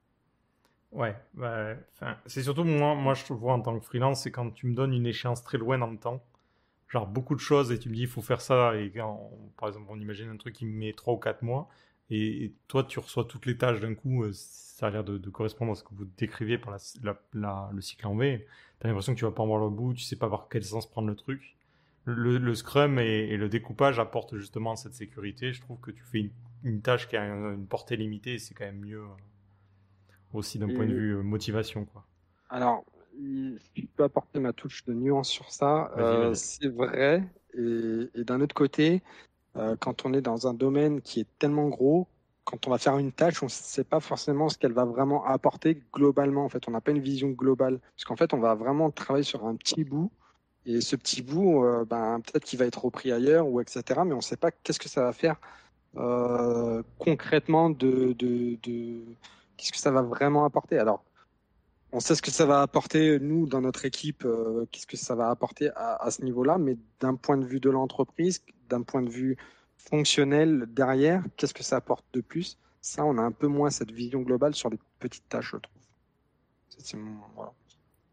Je pense que ce qui manquerait, donc, euh, peut-être, euh, pour pallier à ça, je sais pas, moi, c'est des, des roadmaps un peu plus détaillés pour qu'on sache vraiment où on en est, ou est-ce qu'on on ferait pas, euh, je sais plus, il y, avait un, je sais plus comment ça s'appelle, il y a un tableau, c'est pas du, comment, mais c'est un tableau qui permettait euh, justement de découper, qui font souvent ça en, en, cycle en V, mais qui permettrait de voir en fait où est-ce qu'on place les tâches dans, dans, le fil en fait pour voir euh, où on en est en fait concrètement. Ok, ouais. Moi, moi c'est, ça rejoint un peu ça. Moi, c'était plus le, le côté, en fait, j'ai l'impression que le Scrum a été pensé avec les infos qui descendent. Et c'est le product owner qui va découper les tâches et tout. Et moi, dans les expériences que j'ai pu faire, on n'était pas trop consulté, en fait, pour, euh, en, tant que développeur euh, en bas de l'échelle sur la stratégie ou qu'est-ce qu'on pourrait mettre en place ou telle ou telle fonctionnalité. C'est comme si tout avait été décidé avant et donc ça peut être un peu frustrant des fois aussi. Effectivement. Alors, l'un des avantages que j'ai vu en travaillant en squad par rapport à un travail un peu plus classique, comme a été décrit plus tôt, c'est que le squad, il y a beaucoup de, il y a, une phase qu'on appelle de l'idéation. Donc, euh, le squad, il trouve l'idée, les idées à proposer au PO. Euh, et, et, ensemble, on dit, on connaît notre produit, on connaît notre domaine métier, on connaît euh, ce qui marche et ce qui marche pas et on va proposer dans le produit parce qu'on est investi dans le produit aussi. C'est tout l'intérêt d'avoir un focus euh, sur une sous-partie de tout un produit que de travailler sur l'intégralité de la chose. Ouais, faut, faut, se dire ça. Moi, dans toutes les expériences que j'ai pu faire, en tout cas, euh, moi, j'imagine que c'est pas le cas de tous les développeurs, mais moi, j'ai toujours été investi dans le projet. C'est-à-dire que je me dis, tiens, j'ai envie que le projet marche. Et ça peut être frustrant si on te fait faire des trucs où toi, tu te dis, ça aide pas le produit, en fait. Après, en freelance, c'est souvent plus difficile. Euh, j'ai toujours travaillé en interne euh, sur les projets et j'ai fait, j'ai travaillé avec des freelances et généralement les freelances, euh, ils travaillent sur un projet euh, bien défini dans le temps, sur des périodes qui sont assez courtes, avec des objectifs qui sont assez euh, déterminés avant même qu'on les ramène à l'intérieur de l'équipe. Donc, le, je pense pas que c'est le même investissement, qu'on soit interne ou freelance. Hmm, alors, je je sais pas, moi j'ai déjà vu des freelances qui, pouvaient durer euh, une certaine durée dans, les équipes. Il y en a qui, qui sont là depuis bientôt plus de deux ans. Donc concrètement, ça dépend vraiment peut-être de l'entreprise et de ce qu'il a comme vision dans l'intégration du freelance en fait. Ouais, moi je, remarque, bon, si, si tu me fais durer 4 semaines, forcément je vais pas trop avoir le temps. Mais, mais sur les missions, dès que ça dure plus de deux de, de mois, enfin, moi personnellement, je sais que je m'investis et je suis, je suis bien intégré dans les équipes. Quoi. C'est, ce qu'il faut se dire aussi pour, pour les personnes qui sont freelance et qui seraient amenées à travailler en équipe finalement, on n'a pas tant de différence que n'importe quel autre membre de l'équipe. Vous êtes vraiment intégré et très rapidement, euh, avec ce côté daily et tout ça qui est, très intéressant, on, se sent être dans l'équipe. Euh, et puis, euh, on se sent aussi écouté, ben, soit des daily, soit des rétros, parce qu'on peut, on peut parler en fait, on peut dire notre point de vue et, sur beaucoup de choses, donc c'est assez transparent et ça c'était plutôt vraiment, c'est vraiment un format qui, qui m'a plu moi en tout cas. Mais après, pour rejoindre ce qu'a dit Raed, oui, si j'arrive à la phase où ils ont déjà commencé, déjà splitté, forcément, je vais pas participer au, au projet, quoi. Enfin, à, la, la, partie stratégie du projet parce que c'est pas pas mon rôle non plus. Je suis externe, je suis là pour pour aider la vélocité du projet. Donc en, ce sens, c'est un petit peu un petit peu différent. Euh, juste pour rebondir sur une question que j'ai trouvé une remarque plutôt que je trouvais super intéressante dans le chat par rapport au squad et la visibilité par rapport à la direction de de, l'entreprise. Donc euh, effectivement, quand on travaille en squad et on est un petit peu isolé dans son monde, euh, on peut, la direction elle, a moins de visibilité sur ce que font les équipes. Et euh, l'idée, c'est que les tous les X sprints, les équipes elles vont présenter ce qu'elles ont fait pour, toute la boîte en fait. Là, Ricardo, on le fait tous les six semaines. toutes les six semaines, on a deux jours où tout le monde se met ensemble pour montrer pas les choses techniques, si j'ai changé la base de MySQL à Postgre, intéresse personne, euh, mais plutôt les choses qu'on a ramenées de la valeur ajoutée au, côté utilisateur, ce qui intéresse plus euh, la direction. Donc il y a ce côté-là aussi, il y a vraiment un travail de plus à rajouter pour euh, surcommuniquer, rajouter encore plus de visibilité et faire en sorte que tout ce qui se fait à l'intérieur du squad euh, soit accessible et visible de l'extérieur. Moi, je sais qu'on avait. Ah oui, vas-y, vas-y. Oui, j'allais dire, ça revient à ce que disait Lutzig dans le chat, c'est pour aussi une sorte de démo, en fait, quelque part où on vient montrer ce qu'on a fait, euh, mais d'un point de vue technique ou fonctionnel, en fait, non? Euh, Exactement, exactement. Euh, après, oui, les squads, ils ont leur, aussi leur démo qui est plus orienté. pardon, les squads, ils ont leur démo qui est orienté produit, et les guildes, ils ont leur démo qui est orienté technique. Donc, si j'ai fait quelque chose de super sympa avec du React et du Next.js, etc., je vais pas montrer ça à mon PO parce que lui, il est plus intéressé par ce que, ce que l'utilisateur il va utiliser. Mais par contre, pour les autres développeurs côté, euh, côté guild, ça peut être intéressant. Donc, il faut savoir viser son public. Et le point que je voulais euh, relever, c'est il faut communiquer et si on communique et on communique tout le temps et on communique d'une façon très ouverte, ça veut dire pas de message privé généralement entre l'équipe. Tout se passe sur des channels publics, même si on veut parler à une seule personne, c'est pas grave. On met sur public et euh, ça rajoute de la visibilité. Et généralement, il y a des personnes qui disent ah oui, mais j'ai vu ça avant, donc je peux contribuer. Ouais, ce, ce côté démo technique, moi c'est vrai que je l'avais eu. Euh bah, quand, on, travaillait sur le front-end, on était l'équipe front-end, mais il y avait d'autres produits qui nécessitaient aussi du front-end, donc ils avaient une autre équipe front-end. Donc pour le coup, ça rejoint un peu ce concept de squad, mais un peu différent encore. on avait ces, réunions où bah, typiquement on avait créé un storybook avec React et tout ça pour, présenter un petit peu les avancements qu'on a fait au niveau des composants, pour qu'eux soient au courant des, composants qui étaient disponibles. Et de l'autre côté aussi pour montrer à l'équipe du, design en leur disant bon ben voilà euh, les composants que vous nous avez fournis sur Sketch, euh, voilà comment ils fonctionnent maintenant sur React, est-ce que vous y voyez des, des, défauts, des choses comme ça? Donc il y a, y a aussi ce côté-là, euh, présentation et, communication. Moi j'étais plutôt en freelance, je faisais pas trop ces présentations-là, mais je sais que l'équipe les faisait et c'est important de se dire que même si on a cette séparation en équipe, il y a une communication inter-équipe qui doit avoir lieu. Quoi. On a ça aussi une fois par sprint. Euh, je crois que c'est 30 minutes d'allouer pour chaque équipe pour montrer un petit peu. Euh, bah, sur la base du volontariat ce, qu'il a mis en place et ça permet de, que tout le monde soit au courant de ce sur quoi les autres travaillent. Donc il faut, vraiment se dire ça. Euh, pour, moi, je, trouve que le, le, le, développement, quand on intègre une entreprise, et à condition effectivement qu'ils mettent bien en place les bonnes organisations, c'est pas juste être un bon dev en fait. Tu peux être un bon dev et être horrible en travaillant en équipe. Absolument, surtout quand on commence à gagner un petit, Pardon. un petit peu plus en seniorité. Euh, le côté dev, euh, ça reste très important. Il y aura toujours de la place pour les gens qui sont des leads techniques, etc. Mais je pense que les soft skills, c'est-à-dire euh, savoir euh, gérer des réunions. Gérer des réunions, ça ne veut pas dire parler le plus ou parler le plus fort.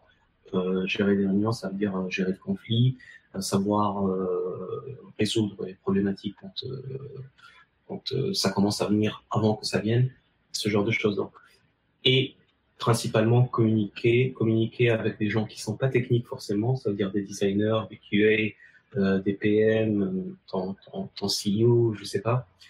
Et donc le travail en équipe pour moi, c'est pas juste bien coder, c'est peut-être le côté le moins important. On fait quand même un peu. un petit peu quand même.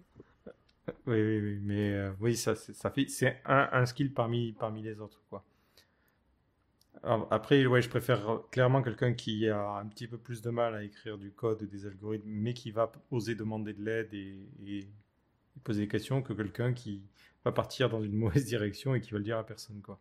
J'ai vécu euh, cette expérience dans ma première expérience notamment où une personne ne posait jamais de questions et puis quand elle est partie, elle a laissé son travail et puis on a dû tout refaire. En fait, C'était dommage parce qu'il nous disait jamais rien en fait. Et, quand, il avait des problèmes, il, ben, nous alertait jamais et c'était très problématique en fait. Ouais, faut, faut vraiment pas hésiter. Si, si, vous êtes un petit peu plus junior et que vous intégrez une entreprise, euh, pensez pas que les autres sont méchants et au contraire, euh, on préfère avoir quelqu'un qui, qui dise à un moment donné, ah, je sais pas comment faire ça, plutôt que quelqu'un qui dit tiens, je vais essayer de faire ça euh, en forçant et puis au moment de la review, il, on va passer des heures à, à, expliquer pourquoi ça va pas et choses comme ça quoi. Faut vraiment pas hésiter quoi. Ouais, c'est ça. C'est ce que, ce que disait Siska. On le voit au moment de la review. Mais si, si c'est une tâche un peu compliquée qui met trois jours pour la faire et que tu vois au moment de la review qu'il n'y a rien qui va, as perdu, enfin, on a perdu quand même au sein de l'équipe trois jours de travail pour rien. Nous, on avait eu notamment le cas où on avait un très gros projet, un très gros tournant où il fallait euh, aller un petit peu en mode euh, spéléologie. On allait choper un peu des choses du legacy pour essayer de le remettre euh, dans le dans la nouvelle archi. Et puis en fait, on s'est rendu compte que ben on n'avait pas trop le choix parce qu'on avait une deadline par rapport au business qui, était hyper courte. Et du coup, ben c'était un peu, euh, on était rentré un peu en mode cycle en V entre guillemets. C'est dommage, mais puis la personne, elle posait pas de questions, donc elle a fait sa tâche tout le long, donc qui a duré peut-être, euh, ça a duré peut-être trois semaines, un mois, je sais pas exactement. Ça a duré un certain temps, et puis quand elle a fourni son sa tâche, elle fait sa tâche fait, je sais pas combien de lignes, je sais pas combien de fichiers. Autant dire que c'est pas forcément évident de se rendre compte qu'il faut tout reprendre à ce moment-là. Euh, Red, tu voulais rajouter un truc tout à l'heure parce que je sais que tu, avais commencé. Oui, je voulais juste dire que si on est junior ou on est alternant, faut pas, faut pas prendre les critiques du code comme critique personnelle. Euh, personnellement, quand je fais des reviews, j'essaie d'être un peu plus soft euh, avec les plus juniors en disant euh, avant ouais ce que tu as fait c'est bien etc la feature elle marche bien par contre il y a x y et z à, à améliorer ou à fixer par contre quand je quand c'est des profils un peu plus seniors j'hésite pas à aller directement dire pour l'accepter je dois faire tu dois faire x y et z et la différence que je trouve souvent que plus on est junior plus on, on rattache de la valeur notre valeur personnelle à la valeur de notre code c'est absolument pas ce qu'il faut faire. Le code, c'est juste un produit. C'est quelque chose qui, qui, va être effacé dans très peu de temps parce que ça bouge tout le temps. Et euh, si on dit que le code n'est pas bien, ça ne veut pas dire que nous, on n'est pas bien. Il faut, l'accepter comme, comme, Oui, surtout que dans la, dans la review, si on en fait pas mal, on va être factuel. C'est-à-dire que euh, on va pas écrire un roman pour expliquer un truc. On dira, par exemple, enlève cette ligne ou change, enfin, la logique. Donc, ça va être, enfin, je sais pas vous, mais moi, c'est souvent de l'impératif. Donc, c'est vrai que ça peut être compris comme un, peu violent, mais c'est pas du tout le cas. J'avoue que moi, au début, vu que j'aimais pas forcément me prendre des. Bah, forcément, j'étais junior hein, quand, dans ma reconversion, et comme je disais tout à un peu plus tôt, bah, ça j'ai pris un coup, effectivement, comme disait Red, je l'avais un petit peu pris pour moi au début, puis après, le, le, lead, il m'a dit, mais il faut que tu prennes du recul sur tout ça, c'est pas toi, c'est voilà, pour le projet, etc. Donc, petit à petit, on prend du recul. Mais c'est vrai que quand on est junior et qu'on arrive et qu'on se prend des, des, tonnes de reviews et, quand il n'y a pas les formes un petit peu derrière, ça peut être un peu rebutant pour le, pour le, pour le junior. Donc moi, j'ai pris l'habitude de mettre un tout petit peu les formes. Même ne serait-ce que mettre un petit, un petit smile, pas forcément faire un roman, mais peut-être mettre un petit smile ou un euh, voilà. Il y a l'éventail maintenant des emojis, donc faut pas hésiter sur ça. Voilà, c'est ça. Et, et, du coup, euh, bah, j'ai l'impression que c'est pris euh, beaucoup plus simplement et voilà, beaucoup plus euh, fluidement en fait. Oui, après ça coûte pas plus cher. Hein. Généralement, c'est un, une petite phrase simple.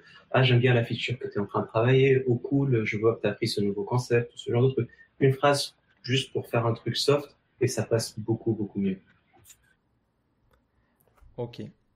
Euh, je pense qu'on a fait, on a fait pas mal le, tour du, du, côté Scrum et, et, Squad pour le ah. coup. Ouais. Bah, je, viens juste rajouter un petit truc. Je crois qu'il y a. Alors, je ne sais pas si vous, le faites euh, ou vous, l'avez déjà fait. Est-ce que vous avez fait du pair ou du mob programming?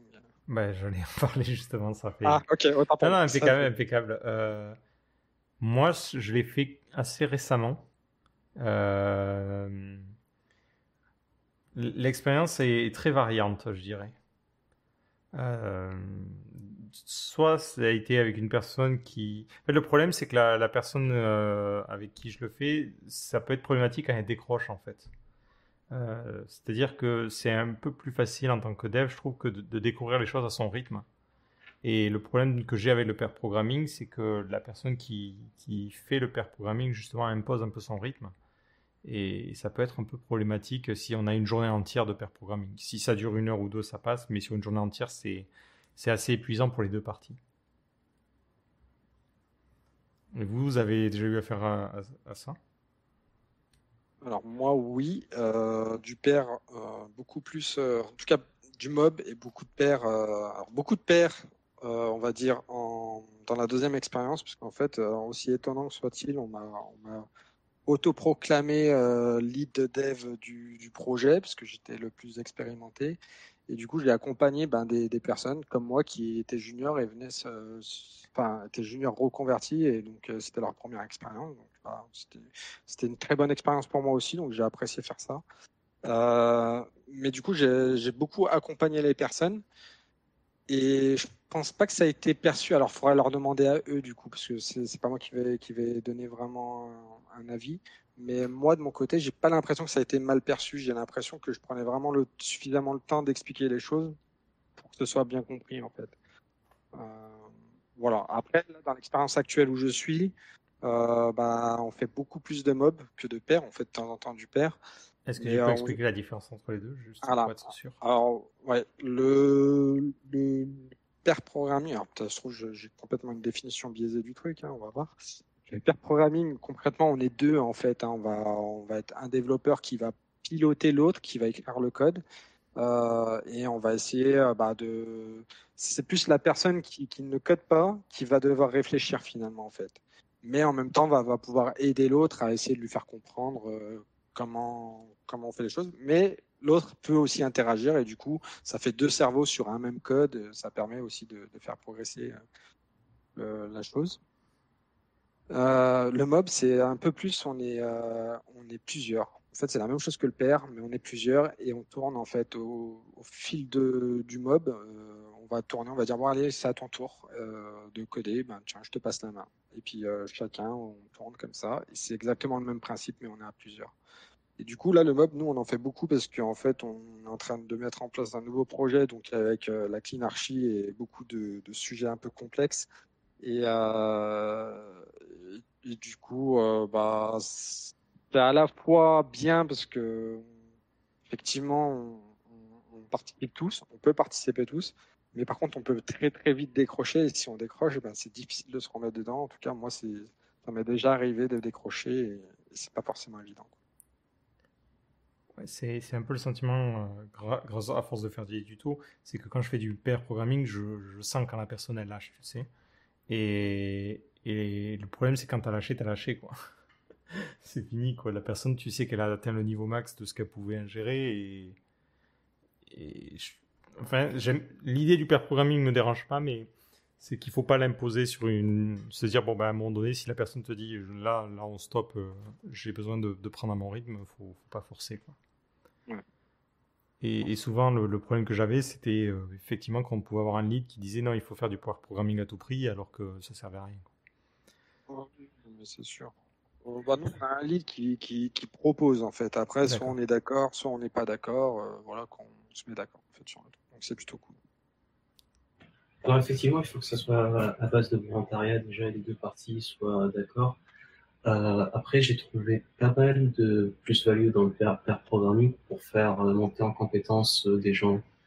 C'est-à-dire que moi, quand je travaille avec quelqu'un qui est beaucoup plus senior que moi, même si on fait pas quelque chose de hyper fou, euh, juste en échangeant avec la personne avec qui on travaille pas forcément tous les jours, en parlant des trucs, même pas le code, même l'outillage qui est autour, le, le méta-programming autour, euh, ou en travaillant euh, avec des juniors pour euh, leur montrer un petit peu comment je travaille généralement et, je trouve ça c'est la plus-value.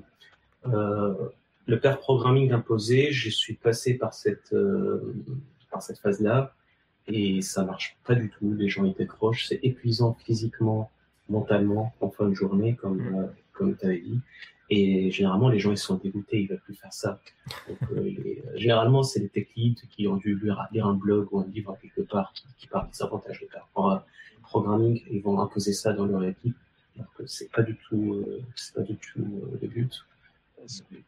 Est-ce que ça veut pas dire quelque part qu'il faut, bah, du coup, se donner une limite de temps pour éviter d'y passer toute la journée, effectivement, de décrocher toutes les personnes qui, avec qui on fait du pair programming. Je sais pas, ça peut être euh, une heure, une heure et demie, puis on reprend une autre fois.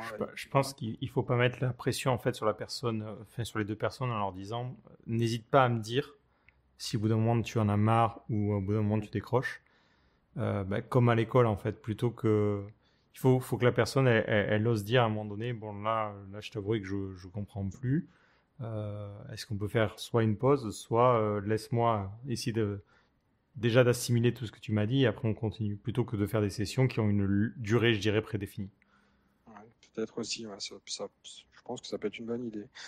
J'ai une collègue qui, qui effectivement a fait du mob programming euh, ben, il y a, hier et en fin de journée elle m'a dit qu'elle n'en pouvait juste plus. Quoi. Ouais, mentalement c'est un peu difficile parce que bah, tu essaies de suivre un train qui va pas forcément à la même vitesse que toi. Quoi. Mais après c'est vrai que c'est intéressant pour une montée en compétences euh, c'est une phase dont on n'a pas parlé, mais euh, justement pour le travail en équipe, il y a la phase d'onboarding. Euh, moi, c'est une phase que je connais beaucoup plus, je pense, parce qu'en tant que freelance, je, rejoins pas mal d'équipes. mais comment s'est passé pour vous l'entrée en matière en fait au, niveau de ces équipes-là? Comment comment s'est passé votre première ou deuxième journée hmm. bah, Moi, en fait, c'est pareil, c'est toujours différent entre, deux, entre les entreprises, mais la première concrètement, c'était euh, bah, le premier jour, c'est on, vient, on s'installe, on met en place son poste, on commence à installer doucement, on nous envoie sur peut-être des, des, docs s'il y en a, parce que c'est pas le cas de, toutes mmh. les entreprises, donc sur des docs pour, euh, bah, pour suivre le process d'onboarding, d'installation de l'environnement, de, des outils, euh, même de, cré, de création de compte. Et puis, et puis le deuxième, enfin, après, il y a, toute la phase où on va commencer à apprendre en main doucement le, code. Mais avant même ça, je pense que je crois que j'ai passé plus de temps à essayer de regarder d'abord ce qu'il y avait dans la documentation euh, que directement rentrer dans le code en fait. Donc, euh, moi, ça a été beaucoup plus euh, documentation. J'ai trouvé que c'était pas forcément facile. Aujourd'hui, dans, dans, la première expérience, pour ma part, ça a été assez ça a été assez long, ça a pris un peu de temps. Et en fait, ils avaient prévu du temps euh, de, de monter en compétence. C'est-à-dire qu'en fait, à chaque sprint, ils me, ils m'enlevaient deux heures de temps de monter en compétence et les, et les heures qui me restaient, bah, c'était pour faire des tâches en fait. petit à petit, en fait, euh, j'en avais de moins en moins et au bout, j'en avais plus. Du coup, il fallait vraiment que je fasse sur les tâches. Euh, aujourd'hui, je suis dans une montée en compétences un petit peu plus particulière où, euh, en fait, c'est une montée de compétences en, continue, en fait, tellement compliqué que voilà quoi, on va jamais s'arrêter de, monter en compétence sur la partie métier, notamment sur les process métiers. Après, sur la partie technique, c'est pareil, il y a énormément d'outils. Euh, puisque là, on est dans une équipe où effectivement, c'est nous qui gérons l'infrastructure, même si on a des, une équipe DevOps qui vient nous aider. C'est nous qui gérons l'infrastructure, euh, les outils, les, tout ce qui est euh, Docker ou Terraform ou du Helm, enfin beaucoup de choses derrière. Et ça, c'est petit à petit, hein, on monte en compétence doucement quand on n'a pas l'habitude de travailler sur tout ça. Je suis plus fan de la méthode que Lustig vient de, de, mentionner, c'est de mettre, euh, de faire des user stories dans l'onboarding. Euh, un onboarding, ça se prépare généralement et faire en sorte que la personne arrive à faire du code, toucher quelque chose en production très rapidement. Même des choses, euh, l'idée c'est de leur donner des user stories qui sont vraiment très petites, hmm. mais qui, peuvent se lancer très rapidement. Déjà, ça donne de la confiance en soi parce qu'on est déjà, on est déjà dans l'entreprise, on contribue déjà. Et de deux, ça permet de tester tout le flow au lieu de passer des jours à lire la documentation. Euh, parce que, faut l'admettre, lire de la documentation, c'est chiant.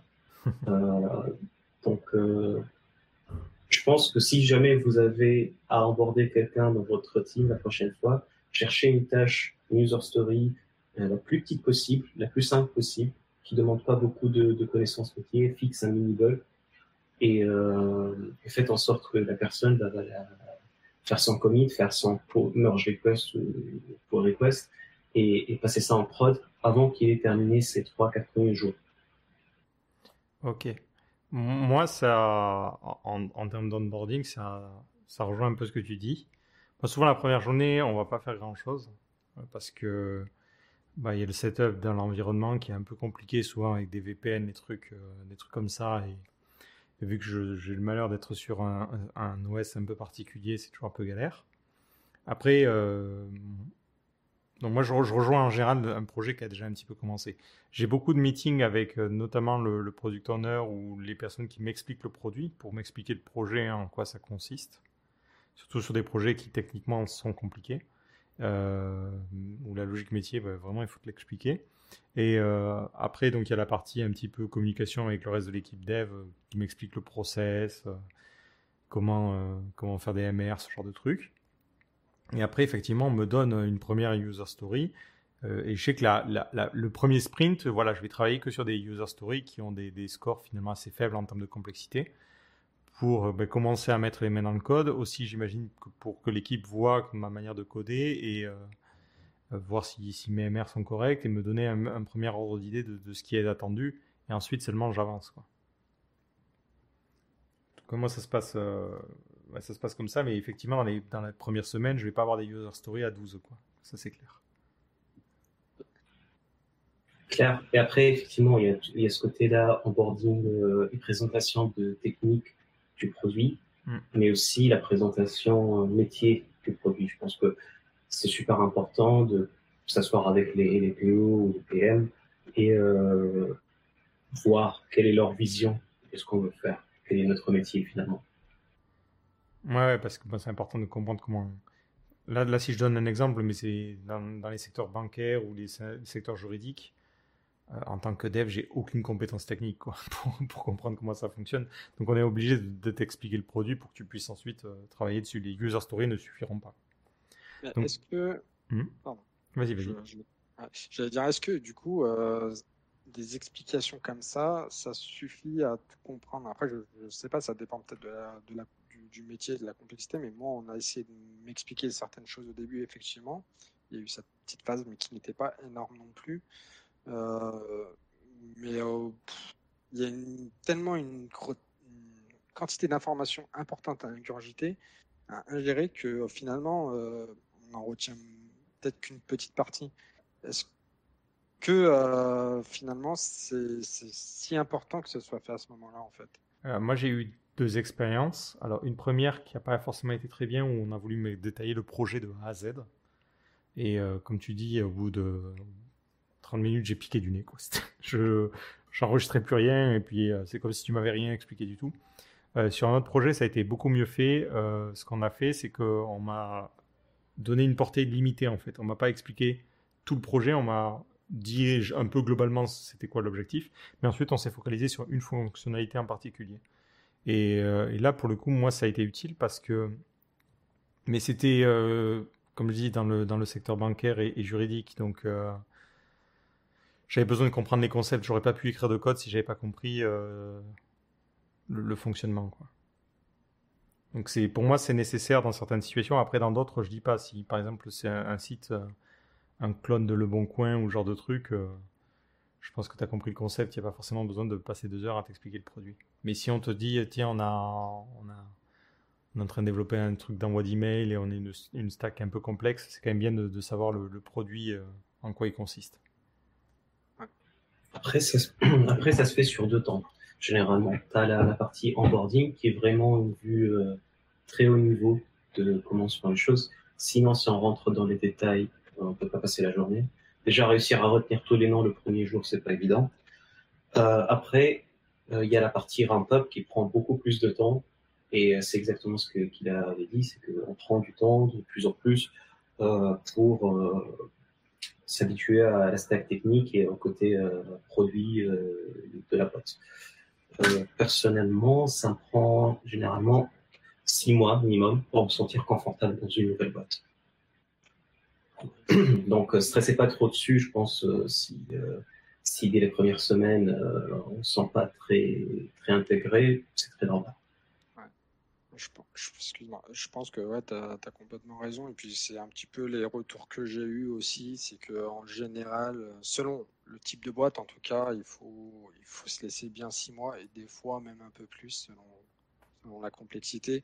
Moi, j'ai des collègues, enfin, mes collègues actuels, quand je suis arrivé, ils m'ont clairement mis à l'aise en me disant T'inquiète pas, si tu comprends pas tout euh, dès le début, moi, ça fait deux ans et demi que je suis là et j'y comprends pas tout non plus. Donc, euh, c'est pas, pas plus grave. Oui, clair. Euh, ouais, ça dépend vraiment des, je pense, de la complexité du projet. Effectivement. Oui, mais clairement, il faut, se dire ça. N'ayez pas peur de vous dire ah, le premier jour, ça va être l'horreur. On va attendre de moi euh, que je, sois super efficace et tout. Non, moi, moi, en tout cas, dans toutes les expériences que j'ai pu avoir, ça s'est toujours super bien passé. Et, euh, franchement, il n'y a pas de quoi. De... la, première fois, effectivement, ça fait un peu, un peu peur, mais au fil, du temps, on, s'y fait. Et concrètement, c'est très très simple d'intégrer une équipe et on parle un langage commun, entre guillemets, donc ça va. Après moi, je me souviendrai toujours du premier jour où j'ai fait tomber euh, la prod pour la première fois. Ah, j'étais hyper inquiet parce que je pensais avoir fait quelque chose impardonnable. Et euh, à ma grande surprise, bah, toute l'équipe nous dit Ouais, bienvenue au club, tout le monde l'a fait. Maintenant, euh, tu fais partie de l'équipe.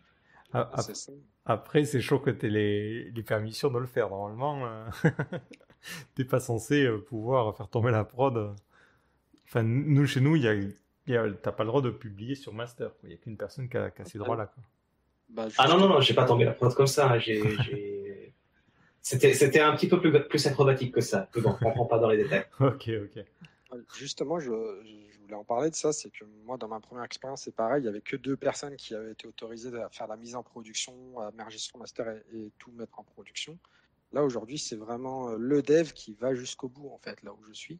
Et euh, bah, pareil, bah, moi, ça m'est arrivé au bout de deux mois, j'ai fait une petite mise en prod, mais j'ai réagi assez rapidement. Donc, ils, ils ont, ils ont, enfin, déjà, ils m'ont dit c'est pas très grave, ils sont plutôt du côté rassurant. Mais, euh, mais même, ils se sont dit, euh, enfin, vu que j'ai réagi assez rapidement, j'avais mon monitoring à côté, je vérifiais et je leur ai demandé si c'était normal que ça se passait comme ça, qu'il y avait un comportement étrange. Ils m'ont dit non, j'ai arrivé tout de suite, j'ai fait ce qu'il fallait. Donc, voilà, enfin après, il n'y a pas forcément d'inquiétude. En général, ils le prennent pas trop mal. Et bon, après, ça dépend peut-être de l'entreprise où on est. Et puis, euh, voilà, c'est toujours pareil. Hein, ça dépend de l'expérience. Mais moi, en tout cas, de mon côté, ils sont. Enfin, ils partent du principe que si on casse jamais rien, c'est qu'on fait rien non plus. Donc, euh, voilà. Bon, c'est pas totalement vrai, mais en soi, euh, en soi, voilà, c'est relativiser. Faut pas tout prendre sur soi, même si moi, j'avoue que j'étais stressé comme pas possible à ce moment-là. Ah, mais tu vois, pour le coup, euh, ouais, non, moi j'ai toujours travaillé dans des équipes qui étaient vraiment isolées du reste. Donc on n'avait pas tout l'aspect DevOps ou gestion du serveur. C'était, on se concentre vraiment sur le. Après, c'est, je beaucoup de front-end, donc c'était de ça, un tout petit peu de back-end quand j'étais dans des équipes. Et en fait, dès que tu faisais une review et dès que les reviews étaient passées, ça, ça automatiquement sur master, un déploiement été déclenché. Euh, donc normalement, tu pouvais pas arriver jusqu'à jusqu'à cette étape-là. Et Après, les reviews sont jamais parfaites, hein. c'est des humains qui reviewent aussi. Oui, oui, oui, non, clairement. Mais ça passait sur l'environnement de dev, donc on avait déjà une première vérification à ce niveau-là.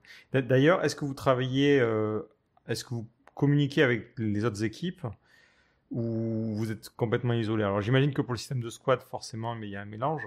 Mais euh, pour, euh, pour Kila qui était plus en mode, euh, en mode Scrum plus classique, est-ce que comment ça se passe pour la partie par exemple déploiement ou la partie CI Est-ce que c'est vous qui vous en occupez ou c'est une équipe dédiée? Alors, la CI, la CD, tout ça, c'est déjà mis en place par les DevOps. Enfin, en fait, non, même pas. C'est mis en place dans le projet. Euh, par nous, euh, mais euh, selon des recommandations qui ont été faites par les, DevOps. Donc à mhm. chaque fois qu'on va créer un nouveau projet, on va se baser sur ce qui a déjà été fait, donc c'est pas très compliqué. voilà. Pour la communication, en général, pour les déploiements, on a, un, Slack et puis on a un chat de déploiement et puis on, s'annonce comme quoi on va déployer sur tel, sur tel projet, parce que c'est du micro, enfin, du service. Non, c'est pas du microservice, c'est du service. Et, du coup, euh, on a à peu près une cent vingtaine de, services au total. on est obligé de s'annoncer et vérifier, bien entendu, qu'il n'y a pas une personne euh, avant qui est dessus ou qui est en train de squatter là, justement, euh, ce qu'on appelle squatter, ça veut dire on va, c'est compliqué comme terme. On, va prendre la branche, on va, enfin, on va prendre le service, on va se mettre dessus pour faire des tests donc on ne veut pas que quelqu'un déploie et écrase euh, ce qu'on avait mis sur l'environnement de test, parce que la CI, euh, enfin la CI et la City vont, finalement euh, passer tout le, process de, de test, de recettes, etc. jusqu'à la prod. Et ça va écraser ce que la personne est en train de tester sur son environnement de recettes, en fait, finalement. D'accord. Quand il y a une personne qui squatte, elle s'annonce aussi. Et, et, du coup, bah, finalement, on fait attention euh, qu'il n'y a personne et puis après, on le fait. Bien entendu, euh, moi, je demande quand même assez souvent si euh, je peux le déployer à, mes leads ou à mon équipe, parce que bah, déjà, ça fait pas si longtemps que je suis là et je veux, je veux pas faire trop de bêtises, donc en général, ça se passe plutôt bien. Mais voilà, il y a, cette communication aux autres équipes qui est faite via ce, channel. pour donner un ordre d'idée, on doit être pas loin de 70 personnes en bac et 100 euh, personnes en front euh, euh, et chaque personne peut déployer. Du coup, il faut vraiment pas hésiter à communiquer quand Ok, ouais, ouais, non, moi c'était vraiment complètement isolé. Donc c'est vrai que j'ai pas eu cette expérience, cette expérience-là, quoi. On s'occupait de rien. Plutôt pratique, ça me permettait, en tout cas moi, d'être focus. Hein je sais que l'équipe que les équipes avec lesquelles j'ai travaillé, elles, elles s'en occupaient, mais c'est vrai qu'en tant que freelance, forcément, on me donne des accès assez limités. Bah, nous, dans l'équipe, il y a des personnes qui sont freelance, il y a des personnes qui sont comme moi consultants, il y a des personnes qui sont internes. Euh, donc, tout, peu importe la personne, euh, c'est la même enseigne en fait. On, ils ne traitent pas un, un prestat, un externe autrement qu'un interne tout le monde fait la même chose. Ok. Euh, est-ce que vous avez d'autres remarques à faire sur le, sur le côté équipe et euh, aussi sur le chat? Si vous avez des questions, c'est le moment. Euh, si vous voulez poser des questions supplémentaires sur ben, comment ça se passe ou des cas particuliers, n'hésitez pas.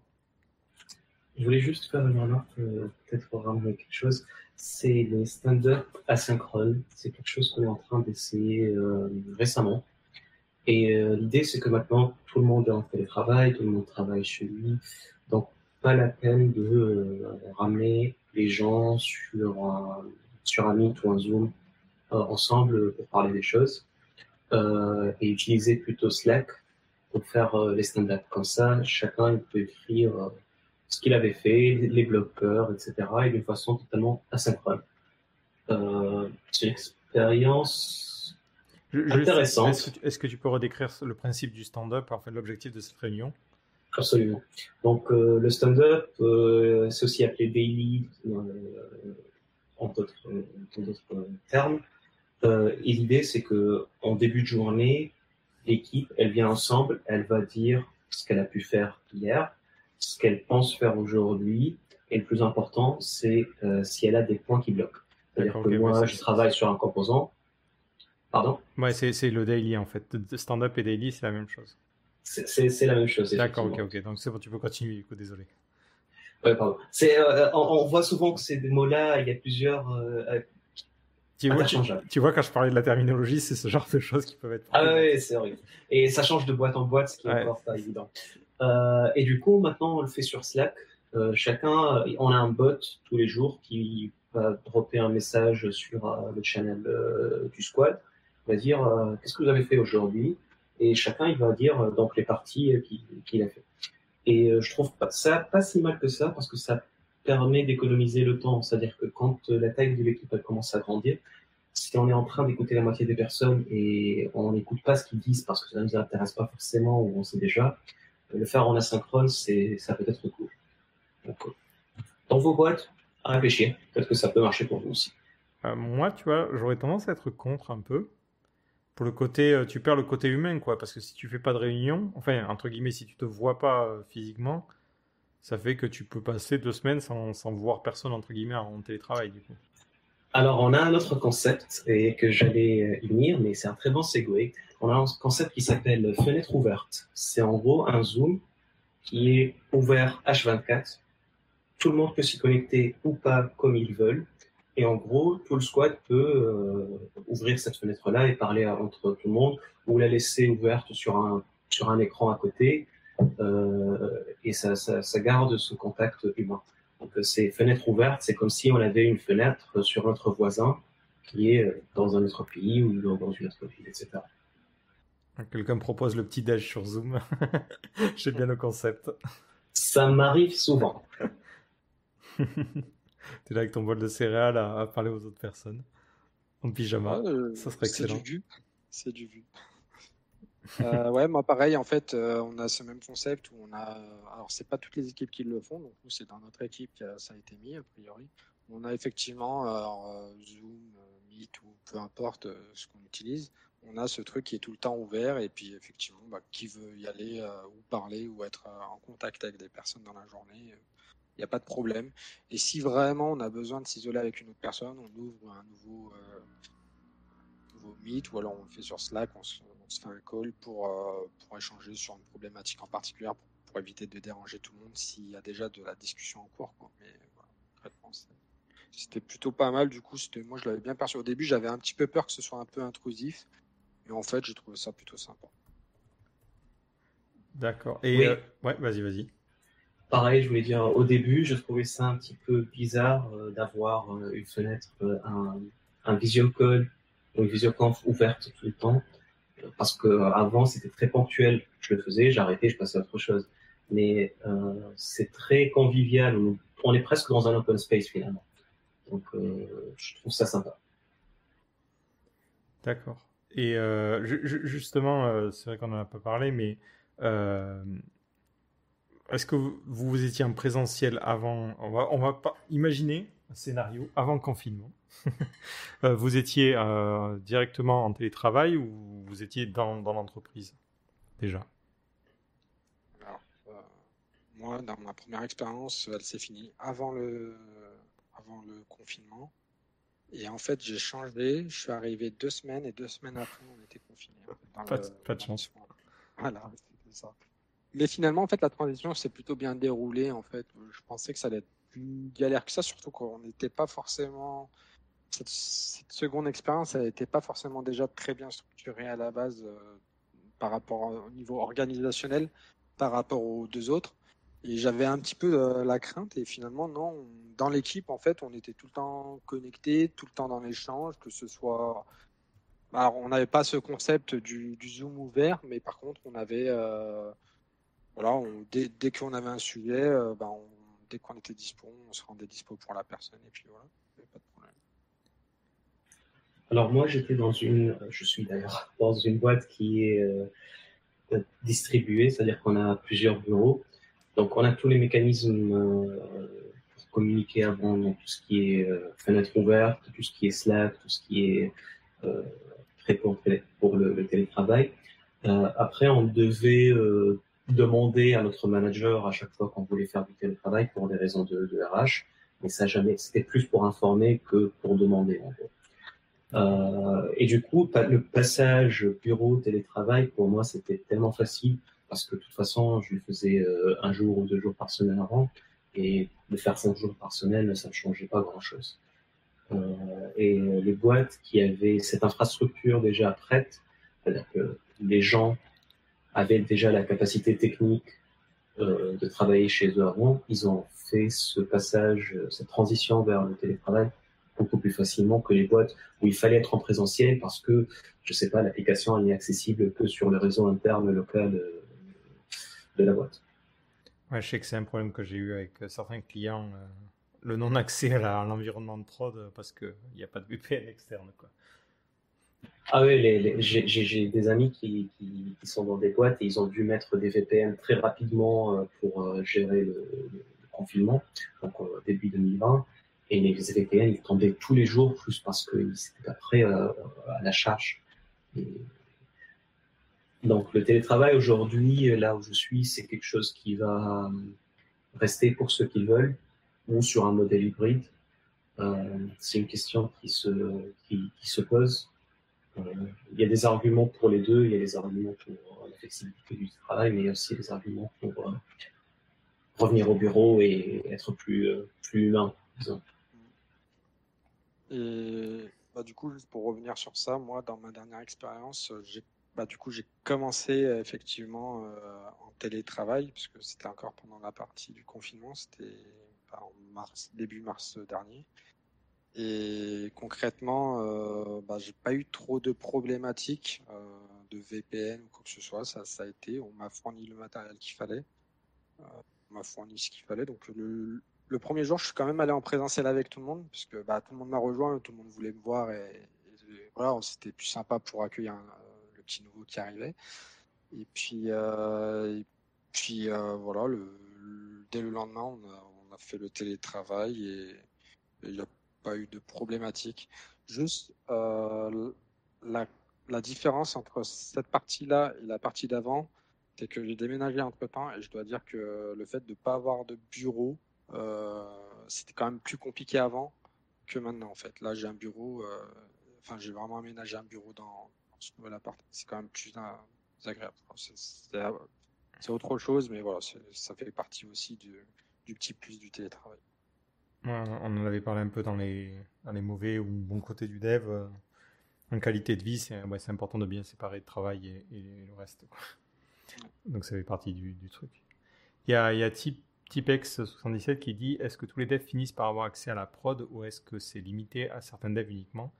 On l'a rapidement évoqué, mais ça va dépendre des, entreprises. Moi, dans les entreprises pour lesquelles j'ai travaillé, euh, par exemple, j'ai pas les droits de commit sur la branche master. La seule chose que je peux faire, c'est demander une merge request et euh, une fois qu'elle sera validée, dans ce cas-là, euh, quelqu'un qui est au-dessus pourra valider les choses. Donc, techniquement, ça, dans, une boîte, tu, tu n'es pas obligé d'avoir accès à tout et tu peux avoir un accès très limité au, projet et ça fonctionne quand même. Vous, dans votre cas, vous avez accès à tout, genre vous pouvez volontairement pousser un truc en prod ou il y a une sorte de, de, pare-feu, je ne sais quoi. malheureusement, j'ai accès à tout. Et, euh, mais ce qui est pas mal, c'est qu'ils ont prévu de mettre en place, euh, notamment par exemple pour avoir l'accès aux bases de données, euh, des, bases de données en read-only, ce qui permet d'éviter de faire des bêtises au cas où. Et moi, pour l'instant, vu que je suis en phase encore un petit peu de monter en compétence, entre autres, préfère vraiment me cantonner à, ce type de base de données. À la limite, en écriture sur celle de dev et celle de, recette, pourquoi pas. Mais, euh, mais voilà, sinon, ouais, j'ai vraiment accès à tout. Et des fois, c'est un peu effrayant parce qu'il suffirait qu'on se loupe sur une commande, euh, on choisit le mauvais hand ou je ne sais pas. Il peut, il peut y avoir tout et n'importe quoi et, ça impacte la prod. Du coup, euh, faire super gaffe. Alors, effectivement, aujourd'hui, je trouve ça pas logique de laisser les branches master pas protégées, surtout que c'est tellement facile de le faire. Donc, faire des commits et push sur master directement, je pense que non, c'est inadmissible. Ah. Par contre, euh, il y a le concept de la personne au-dessus qui va faire les, euh, les approvals. Ce que j'aime pas, c'est les pires, c'est les gens qui sont avec nous, pas au-dessus de nous, qui ont. Que un, développeur à côté de moi, il peut approuver mon code. Il n'y a pas besoin que ce soit un, tech lead ou un, principal ou quelque chose comme ça. Alors justement, bah ouais, je voulais euh, tu, m'y fais penser. Effectivement, euh, on a ce principe-là où euh, quand on pousse une PR ou une MR, selon le terme, euh, on ne peut pas forcément merger ces blocking tant qu'on n'a pas un minimum d'approval. Ça peut être un ou deux. C'est-à-dire qu'une personne qui a validé la review, qui a relu le code et qui a validé que le code était bon. pour autant, moi, j'attends vraiment que, sauf si c'est vraiment des tout petits trucs où je suis presque à, 99,99% que ça va rien faire de particulier, bah, j'attends quand même une validation de plus de personnes pour euh, m'assurer que je vais pas mettre quelque chose en prod euh, qui, a été review à la va-vite peut-être, je sais pas, ou on sait pas comment ça a été review derrière aussi. On sait pas quelle a été le, le la, la, conscience de la personne à ce moment-là, si elle était vraiment rigoureuse ou pas, moi, personnellement, j'ai tendance à attendre plus que ce qu'on me demande en termes d'approval avant de faire une merge. Ok, ouais, mais, ouais, mais nous, nous, on avait juste, euh, par rapport à ce que tu disais, la même limitation. C'est-à-dire que il faut un merge pour qu'automatiquement ce soit. Enfin, il faut une, euh, une review acceptée, une review de fait pour pouvoir merger. Sinon, ça, tu pouvais même pas essayer de faire un merge. Oui, clairement, ça c'est le strict minimum. Après, il y a un autre côté, donc, euh, dont on n'a pas parlé, c'est le côté infra. Ça veut dire, est-ce qu'on a droit de faire un SSH sur un serveur de prod et échanger quelque chose directement? Ça, normalement, on peut pas. En tant que développeur, on peut pas le faire. Il y a généralement, après, si on travaille plus dans le côté Ops, euh, ou ce qui est plus maintenant appelé SRE, donc euh, Service Reliability Engineer, euh, c'est notre métier. Euh, mais en tant que développeur, il faut qu'on ait confiance dans notre pipeline de, de, de, déploiement pour dire que toute ma config, tout mon code, ils doivent arriver en prod sans qu'il y ait une intervention humaine euh, hmm. dans la chaîne. Puis, puis par rapport à ce que tu disais, moi aussi, je suis plus rassuré en me disant j'ai pas accès au truc en fait. Parce que mine de rien, euh, le poste d'un développeur n'est pas une machine qui est complètement safe, on va dire. Sauf si vous êtes dans, une boîte et dans ce cas-là, les postes sont physiquement dans l'entreprise. Mais euh, moi, je suis pas rassuré. encore. Ouais, encore. Je suis pas du tout rassuré quand un client me donne des accès trop poussés parce que je me dis si un jour je me fais voler ma machine ou euh, où il y a un virus ou quoi que ce soit, euh, bah, d'un coup on a accès quand même à, toute une boîte. C'est vraiment pas ouf à ce niveau-là. Donc même même en tant que dev, je préfère parce que si au moins tu n'as pas de responsabilité, si jamais la prod tombe, on peut pas dire que c'est ta faute. c'est davantage. Et je pense que maintenant, même en termes de RGPD, euh, c'est compliqué d'accéder aux databases de prod, surtout si on a des données utilisateurs, etc. Ça mm. doit être très contrôlé, très réglementé, ce qui se fait pas toujours. Euh, donc, euh, n'importe quel, euh, surtout dans les petites boîtes, n'importe quel ingénieur peut aller faire un select étoile utilisateur et récupérer toutes les informations. Ouais, ok. Euh, je sais pas si ça a coupé ou. Voilà. Je pense qu'il l'a coupé. Ok. Il y a, J'en profite pour lire un message. Il y a... Ah, ah vas-y, vas-y. Oui, pardon. Euh, donc, euh, je disais en fait que, surtout côté RGPD, maintenant, euh, hmm. on, on, doit gérer les accès aux informations des utilisateurs.